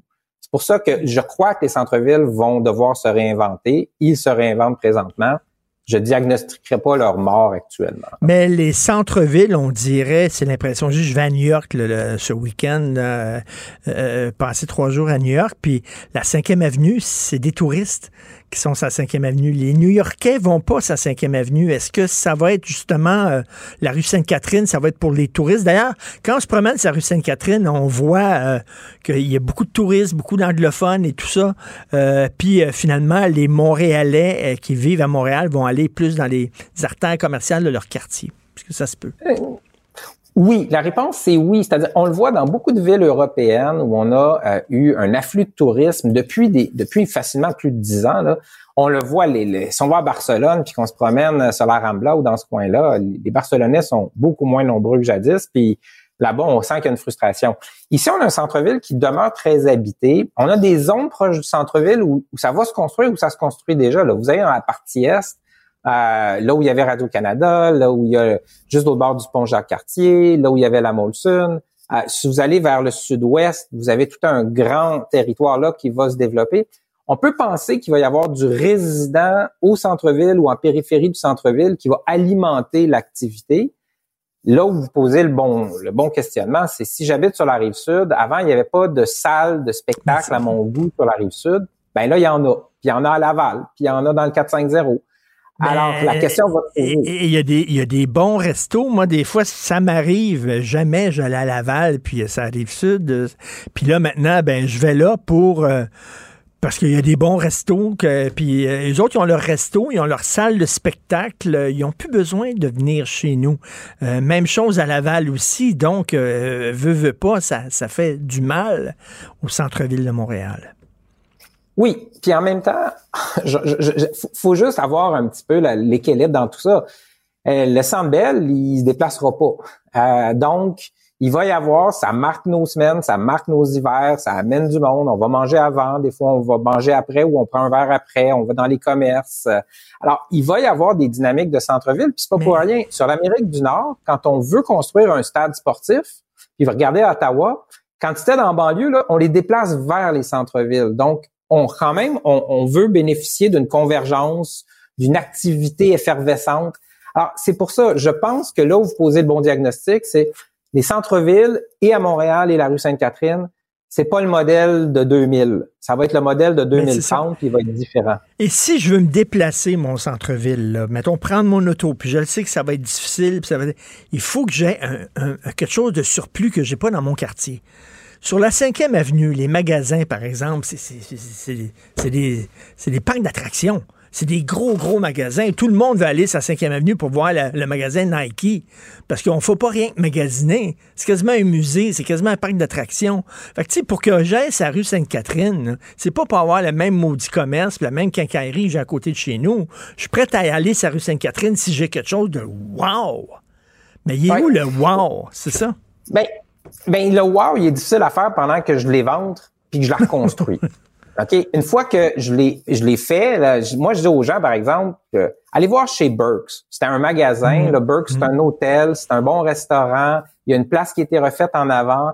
Là, il va y avoir des travaux éventuellement sur le labé. Alors, je pense que là où vous avez parfaitement raison, là, c'est quand je parle à mes homologues des autres grandes villes d'Amérique du Nord, le mot qui revient tout le temps, c'est l'expérience. Dites c'est comme un musée, c'est d'y aller en soi, c'est une expérience. Donc, on revient. Moi, quand j'étais jeune, ma grand-mère disait, on va descendre dans le bas de la ville, puis on va aller dans un grand magasin.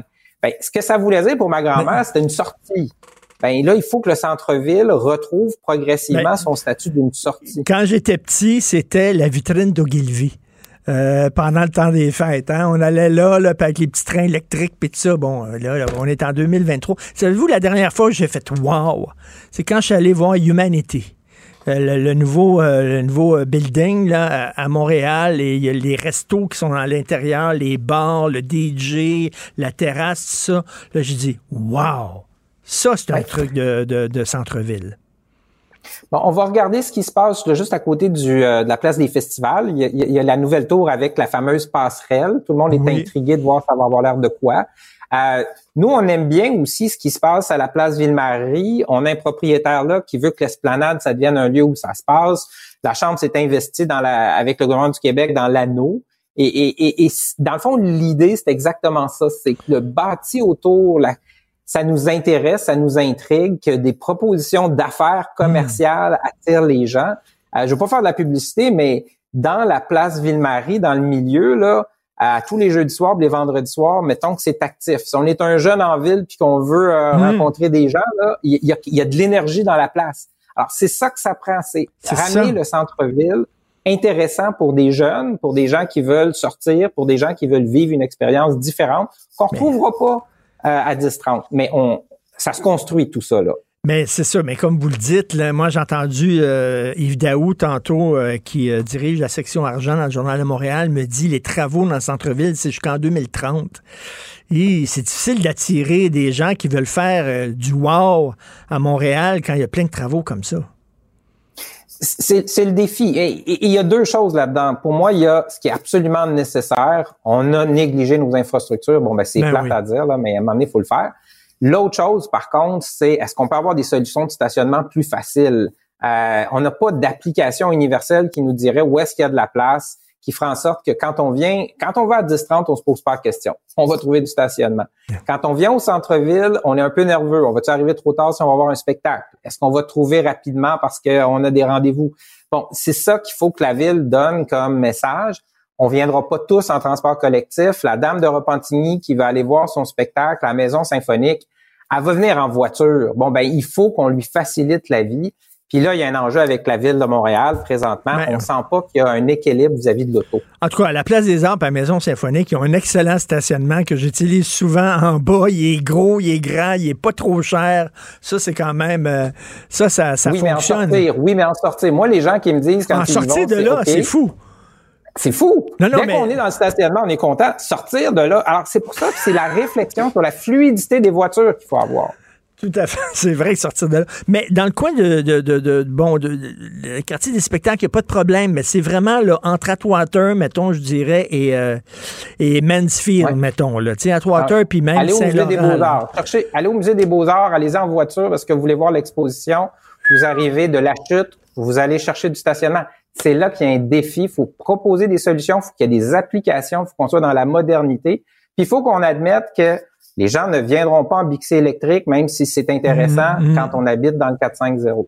C'est ça. Être peut-être un peu plus euh, ouvert aux automobilistes, pas les voir nécessairement comme des ennemis, des adversaires? C'est ça. L'idée présentement, c'est qu'il y a une forme d'idéologie anti-voiture qui ne respecte pas le fait que c'est un cocktail de mobilité dont on a besoin et ça inclut la voiture. Et présentement, là, il faut, à mon avis, il faut rééquilibrer l'approche. Les gens d'affaires nous le disent, les gens du centre-ville sont nerveux. Ça vaut pour les tours, ça vaut pour les commerces, puis éventuellement pour la clientèle de ces commerces-là.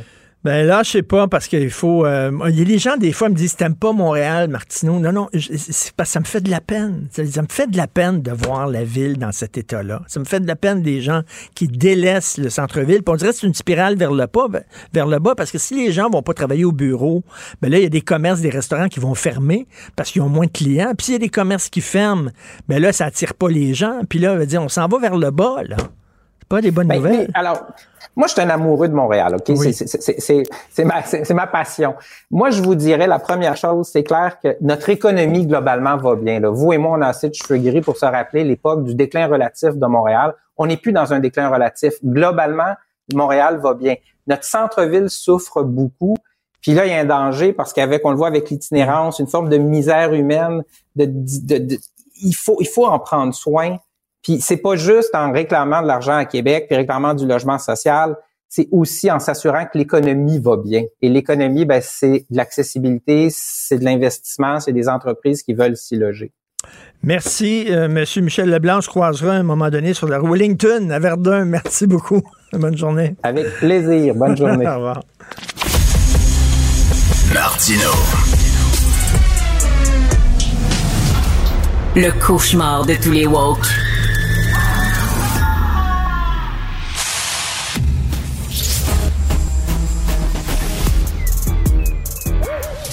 Mathieu Bocoté. Il représente un segment très important de l'opinion publique. Richard Martineau. Tu vis sur quelle planète? La rencontre. Je regarde ça et là, je me dis, mais c'est de la comédie. C'est hallucinant. La rencontre. Bocoté. Martineau. Écoute, Mathieu, je lis beaucoup les journaux français. On parle beaucoup, beaucoup d'intimidation à l'école. Il y a énormément de textes dans le Figaro, entre autres, où tu écris. Euh, tu veux nous parler de ça aujourd'hui? Ouais, en fait, par effet de contraste à ce qui vient de se passer chez nous, qui était assez euh, assez bouleversant. Donc la question de l'intimidation. En France, qu'est-ce qu'on a vu, c'est que de plus en plus l'école était le contraire d'un sanctuaire ou d'un havre pour les enfants. Dire l'école, fondamentalement, ça devenait un lieu où il y avait de la répétition des jeunes. Puis tu sais, on a une forme d'idée très rousseauiste de l'enfance, c'est-à-dire l'enfant serait pur. Non, non, non. L'enfant est capable du mal. L'enfant est capable du pire. Les enfants chassent en meute et ont plaisir à humilier, à piétiner le plus faible d'entre eux. Et il y a des tensions chez les enfants, chez les groupes d'enfants et tout ça. Et en France, c'est devenu à ce point majeur, à ce point important que c'est devenu une cause politique et nationale de lutter contre l'intimidation à l'école. Parce qu'il y a des jeunes qui en sont venus au suicide. C'est Ben oui, ben absolument oui. tragique. Et le ministre Gabriel Attal, qui est le ministre de l'Éducation, a dit un instant, on va prendre ça en charge. Ce qui c'est inacceptable. Il y a même eu des flics qui sont rentrés, par exemple, dans des classes pour arrêter des intimidateurs. Donc, on voit à quel point c'était une volonté de marquer l'imaginaire. Et bon, l'autre option qui me, me semble plus discutable, c'est donner des cours d'empathie aux élèves. Moi, je trouve que c'est il y a un côté gnangnan là-dedans, il y a un côté euh, dire qu'il donne des que l'autorité s'affirme, que l'école enseigne à lire, à réfléchir, c'est mille fois plus efficace qu'un cours de manger de la tarte aux pommes. Je dis ça par effet de contraste avec la vidéo qui circule beaucoup chez nous depuis quoi 24 ou 48 heures, une scène que je devine tu as vu qui était atroce où un jeune se fait euh, tabasser euh, sur la rive sud de Montréal. Tous les éléments ne sont pas, on, on les a pas en tête, mais ce qu'on comprend, c'est que en gros, ce qu'on en comprend, le jeune aurait accroché le- une jeune fille qui portait un foulard islamique euh, et qui elle aurait compris ce qu'on en comprend qu'il voulait lui arracher, ce qui n'était pas son intention. Et d'autres ont voulu se faire, des gens de sa communauté ont voulu être vengeurs, ont voulu venger la jeune fille qui aurait été humiliée par celui qui aurait voulu, mais c'était pas le cas, je le redis, lui enlever son foulard. Et on a vu la scène où le jeune est mis à genoux euh, dans la, je sais pas dans la cour d'école c'est pas loin, c'est filmé, je précise. Aujourd'hui, les gens sont fiers de mettre en scène une violence et on lui, on, on le frappe, puis on le frappe violemment, puis on dit prie, prie. C'est un crime, pardon, c'est un geste haineux. Il faut juste nommer les choses telles qu'elles sont. Quand des gens s'en prennent à un autre, d'une commune, d'autres communautés, en lui disant prie, prie, prie, autrement dit, soumets-toi à notre religion dans les circonstances. Si on avait vu un tel geste, imaginons quatre membres d'une communauté culturelle X, Y ou Z, et, euh, pardonne-moi, quatre blancs, entre guillemets, qui s'en prendraient à un membre d'une communauté culturelle X, Y ou Z. Tout le monde aurait crié au crime haineux, avec raison. Aurait- Avec raison. Dire quatre blancs, quatre, euh, appelle ça des couleurs que tu veux, qui tabassent un autre, ça aurait fait scandale. Or, ce qu'on voit en ce moment, c'est que c'est plutôt l'inverse. C'est-à-dire, c'est quatre gens d'une communauté, entre guillemets, et puis c'est le, le tabassé, c'est le blanc, entre guillemets. J'utilise des guillemets pour tous ces termes-là, évidemment. Et là, quand on le mentionne sur les réseaux, puis on mentionne, le réseau, sur Twitter notamment, quand on mentionne la dimension haineuse d'un tel geste, eh bien, on est accusé d'islamophobie. On est accusé d'encourager la haine à l'endroit des minorités. On se fait répondre, il y a un type euh, dont le nom m'échappe qui dit euh, des, euh, des querelles dans les cours d'école, il y en a eu depuis des siècles. Il y a une différence entre des querelles dans une cour d'école, puis une bande qui décide de se rassembler pour taper sur un gars en lui disant prie, prie, pour l'humilier religieusement. Or, il y a une telle peur de faire le jeu de la haine, comme on dit, qu'on en vient à banaliser et à normaliser un tel geste, alors que quoi qu'on en dise, il y a une dimension nouvelle là-dedans. Ce sont des tensions intercommunautaires religieuses qui s'expriment à travers ça et on n'ose pas le mentionner. Or, on a vu ce qui s'est passé en France. Le prix du silence pendant des années, c'est que les, les situations difficiles se sont aggravées. Je pense pas qu'au Québec, on a intérêt à faire semblant qu'il s'est rien passé, de peur de faire le jeu de la haine comme on l'entend. Euh, Il y a un type, euh, je- j'oublie toujours son nom, c'est vraiment pas le plus malin de la bande, c'est un dénommé Derry, euh, qui, qui traîne sur Twitter et qui a dit ah c'est scandaleux de parce que moi j'ai fait un tweet en disant mais ça ça se passe au Québec aujourd'hui. On vient de franchir un cap et là il voyait une forme de, de propos à potentiel haineux là-dedans, ce que j'en comprends. Et là, si on n'est pas capable de nommer la réalité qu'on a devant soi, de peur d'avoir l'air méchant, eh bien, cette réalité va s'amplifier, me semble-t-il. Une des réalités, c'est qu'en France, c'est rendu dans certains quartiers et dans certaines écoles, si tu es blanc, tu te fais traiter de face de craie, tu te fais traiter Hein, de ça? jambon beurre, tu te fais tra- traiter de... Et, euh, et c'est rendu là. Est-ce que ce qui s'est passé, c'est une anecdote, on le sait pas, ou c'est euh, le début d'un mouvement, puis on va se rendre comme certains quartiers en France? On sait pas. Ben voilà. Moi, c'est ce qui m'inquiète. J'espère de tout mon cœur qu'il s'agit d'une, appelons ça d'une anecdote, d'une histoire, tu sais, ça arrive, là, des, des choses tragiques. Mais il ne nous est pas permis d'écarter l'hypothèse sociologique, disons ça comme ça. Euh, des tensions interculturelles, il y en a partout dans le monde occidental aujourd'hui. C'est comme ça. Je dis pas que c'est bien, c'est comme ça. Et par, je, de, par quelle étrange raison le Québec serait absolument euh, épargné de tout cela? Et tu as tout à fait raison de dire, en France, il y a des endroits, d'ailleurs, un des endroits où c'est le plus marqué, c'est en, à Sarcelles. Sarcelles, c'est une ville où il y avait une importante communauté juive. Et cette communauté a fui Sarcelles parce qu'elle ne se sentait plus chez elle dans cette communauté, où elle sentait une intimidation permanente. Euh, dans des écoles, souvent, quand le, petit enfant juif était euh, persécuté par euh, des gens qui étaient plutôt généralement des gens qui appartenaient à la communauté musulmane. Pas tous les musulmans, là, j'insiste, mais des gens qui appartenaient à cette communauté, mais on changeait l'enfant persécuté de l'école plutôt que de changer les enfants persécuteurs. Donc celui qui payait le prix, celui qui payait le prix, c'était la victime. C'est quand même particulier. Donc je dis pas un instant qu'on se comprenne que le Québec est rendu là. Je dis simplement que banaliser, comme le font nos multiculti, euh, nos multiculturels sont tellement effrayés à l'idée que leur modèle fonctionne pas là, banaliser ce qui s'est passé, puis nous dire que, pire encore, noter ce qui s'est passé, c'est scandaleux, ben, c'est la meilleure manière pour créer une situation qui va s'aggraver. Et je suis fasciné de voir la, capacité à produire le silence médiatique d'une partie importante de nos élites qui ne veulent pas voir ce qui se passe. Puis j'insiste, en France, on a vu ce qui s'est passé, ils en ont payé le prix. Et moi, je suis flabbergasté de voir euh, l'entêtement de des woke à dire ce ne sont que des anecdotes tout le temps. Euh, Ouais, bien un sûr. professeur a perdu sa job à cause de tel c'est une anecdote. Ça prend combien d'anecdotes à un moment donné pour dire Ah. il y a une tendance de fond? C'est toujours Ben, des anecdotes. Dans un, livre que je termine, pardonne-moi, c'est ce que j'appelle la théorie du fait divers. Donc, Oui. pendant longtemps, il y a eu trois étapes. La, euh, c'était, la première étape, c'est de dire non, il n'y a pas d'insécurité, il n'y a qu'un sentiment d'insécurité. Les gens seraient fous, ça des malades imaginaires. La deuxième étape, c'était de reconnaître l'insécurité, mais de nier tout lien avec des tensions interculturelles, parce que ça serait faire le jeu de l'extrême droite, comme ils disent. Donc, il fallait, OK, il y a de l'insécurité, mais ça n'a aucune dimension avec des tensions interculturelles. La troisième étape, là où on est rendu aujourd'hui, c'est dire oui, il y a de l'insécurité, c'est souvent causé par ces tensions, mais ce sont des faits divers. Et là, c'est la théorie du fait divers. Et quelle est la fonction du fait divers médiatique? C'est qu'on le mentionne tout en expliquant qu'il veut rien dire.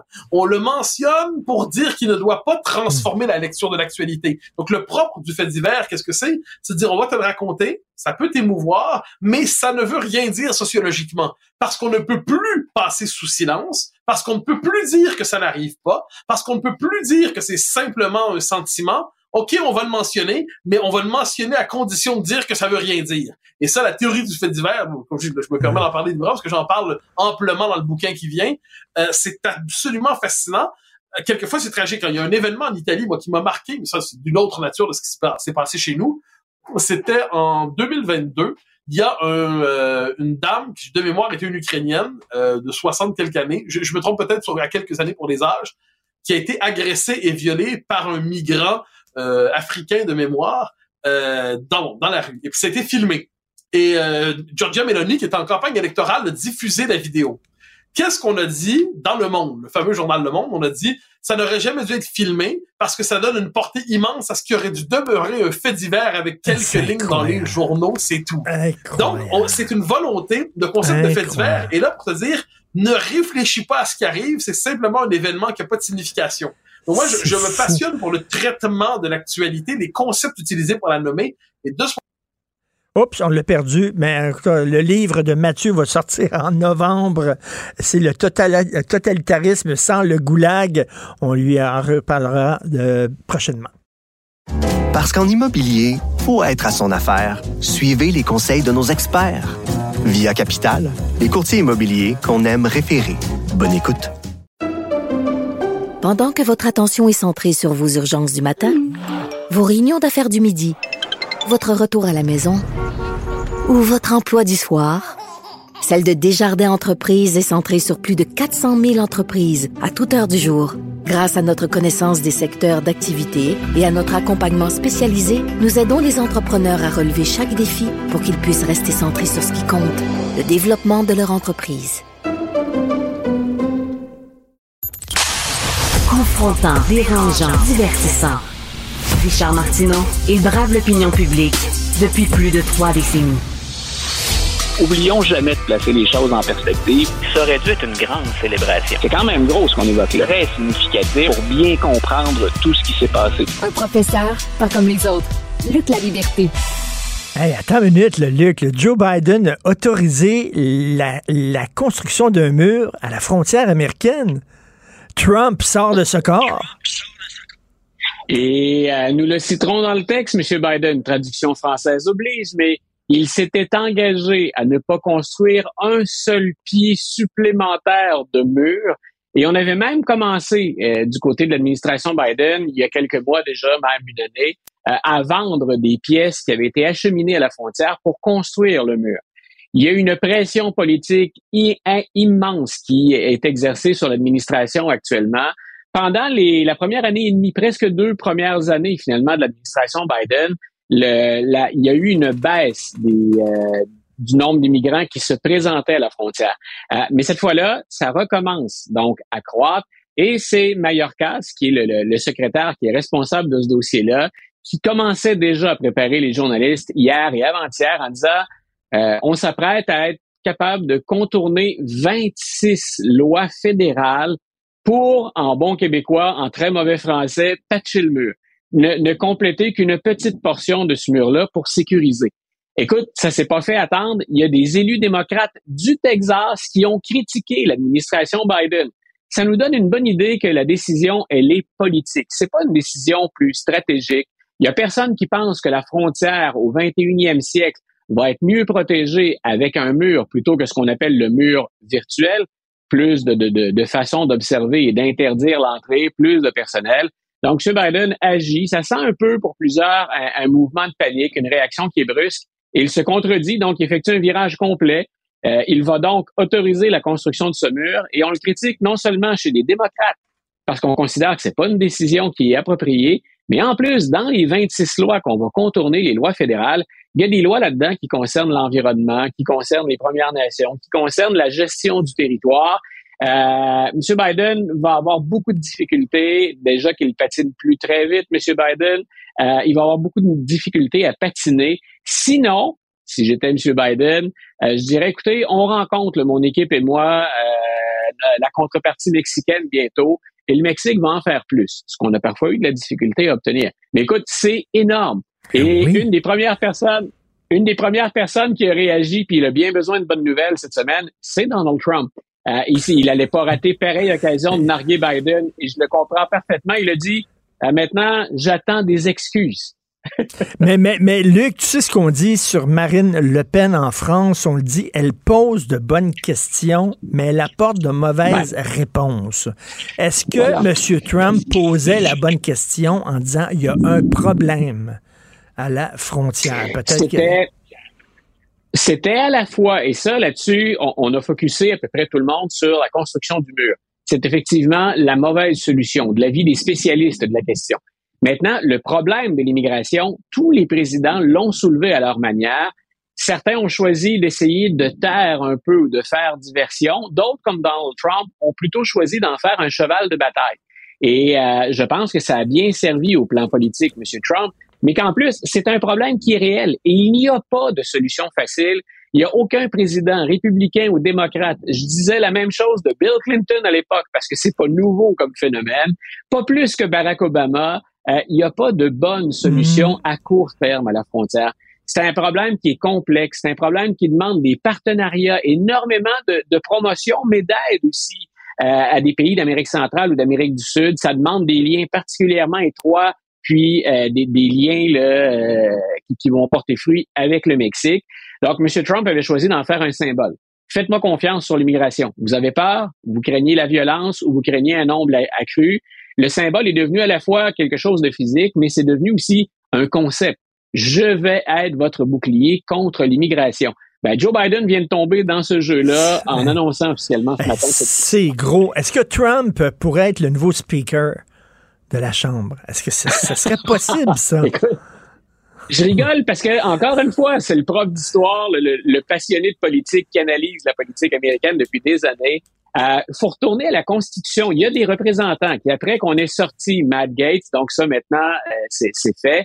Euh, pas Matt Gates, pardon, mais M. McCarthy, mais après la, la proposition de, de, Matt Gates. Donc, on, on, a dit, écoutez, il y a toutes sortes de noms qui circulent, dont Jim Jordan, par exemple, qu'on a entendu souvent dans les procédures de destitution. Mais il y a carrément des républicains qui sont allés voir le groupe et qui ont dit, nous, on veut Donald Trump. Euh, pour plein d'Américains, pour plein d'Américains, la réaction, ça a été, ah, on peut pas, ce sont des élus qui doivent devenir speaker à la Chambre des représentants. Or, si on retourne à la Constitution américaine, rien ne dit que ça doit être un élu. On, on donne la façon de procéder, que c'est la Chambre qui choisit le speaker, puis on dit comment on va procéder. Il y a ensuite des règles internes, mais on peut choisir quelqu'un de l'extérieur. Et encore une fois, là-dessus, M. Trump, chapeau, il en rate jamais une. M. Trump a dit, il sortait du tribunal, puis il a dit, écoutez, je vais faire ce qui est bien pour les États-Unis. Donc, grosso modo, je suis pas fermé à ça. Mais je répète, euh, c'est pratique d'avoir un historien sous la main à l'occasion. Historiquement, jamais quelqu'un qui n'était pas un élu a obtenu la fonction de speaker. Mais il n'y a rien, qui, empêche cette possibilité. On a, encore, voilà. Oh, on a encore parlé de Trump. I want to get out, but he keep pulling me back in. c'est incroyable, c'est une grosse histoire, ce Biden qui dit Moi aussi, je vais mettre une ouais. brique euh, euh, sur ah, le mur. Écoute, c'est Roger Waters qui doit rigoler avec The Wall. Merci beaucoup, Luc La Liberté. Yes. Salut. Bonne journée, Richard. Salut, bonne journée. C'est tout le temps qu'il me reste. Merci beaucoup à Florence Lamoureux à la recherche. Merci, Florence. Marianne Bessette. Jean-François Roy, c'est notre réalisateur masqué. On connaît le chanteur masqué, mais ici, on joue réalisateur masqué. Euh, c'est Benoît Dutrisac qui prend la relève. Euh, on se parle demain 8h30. Passez une excellente journée. Cube Radio.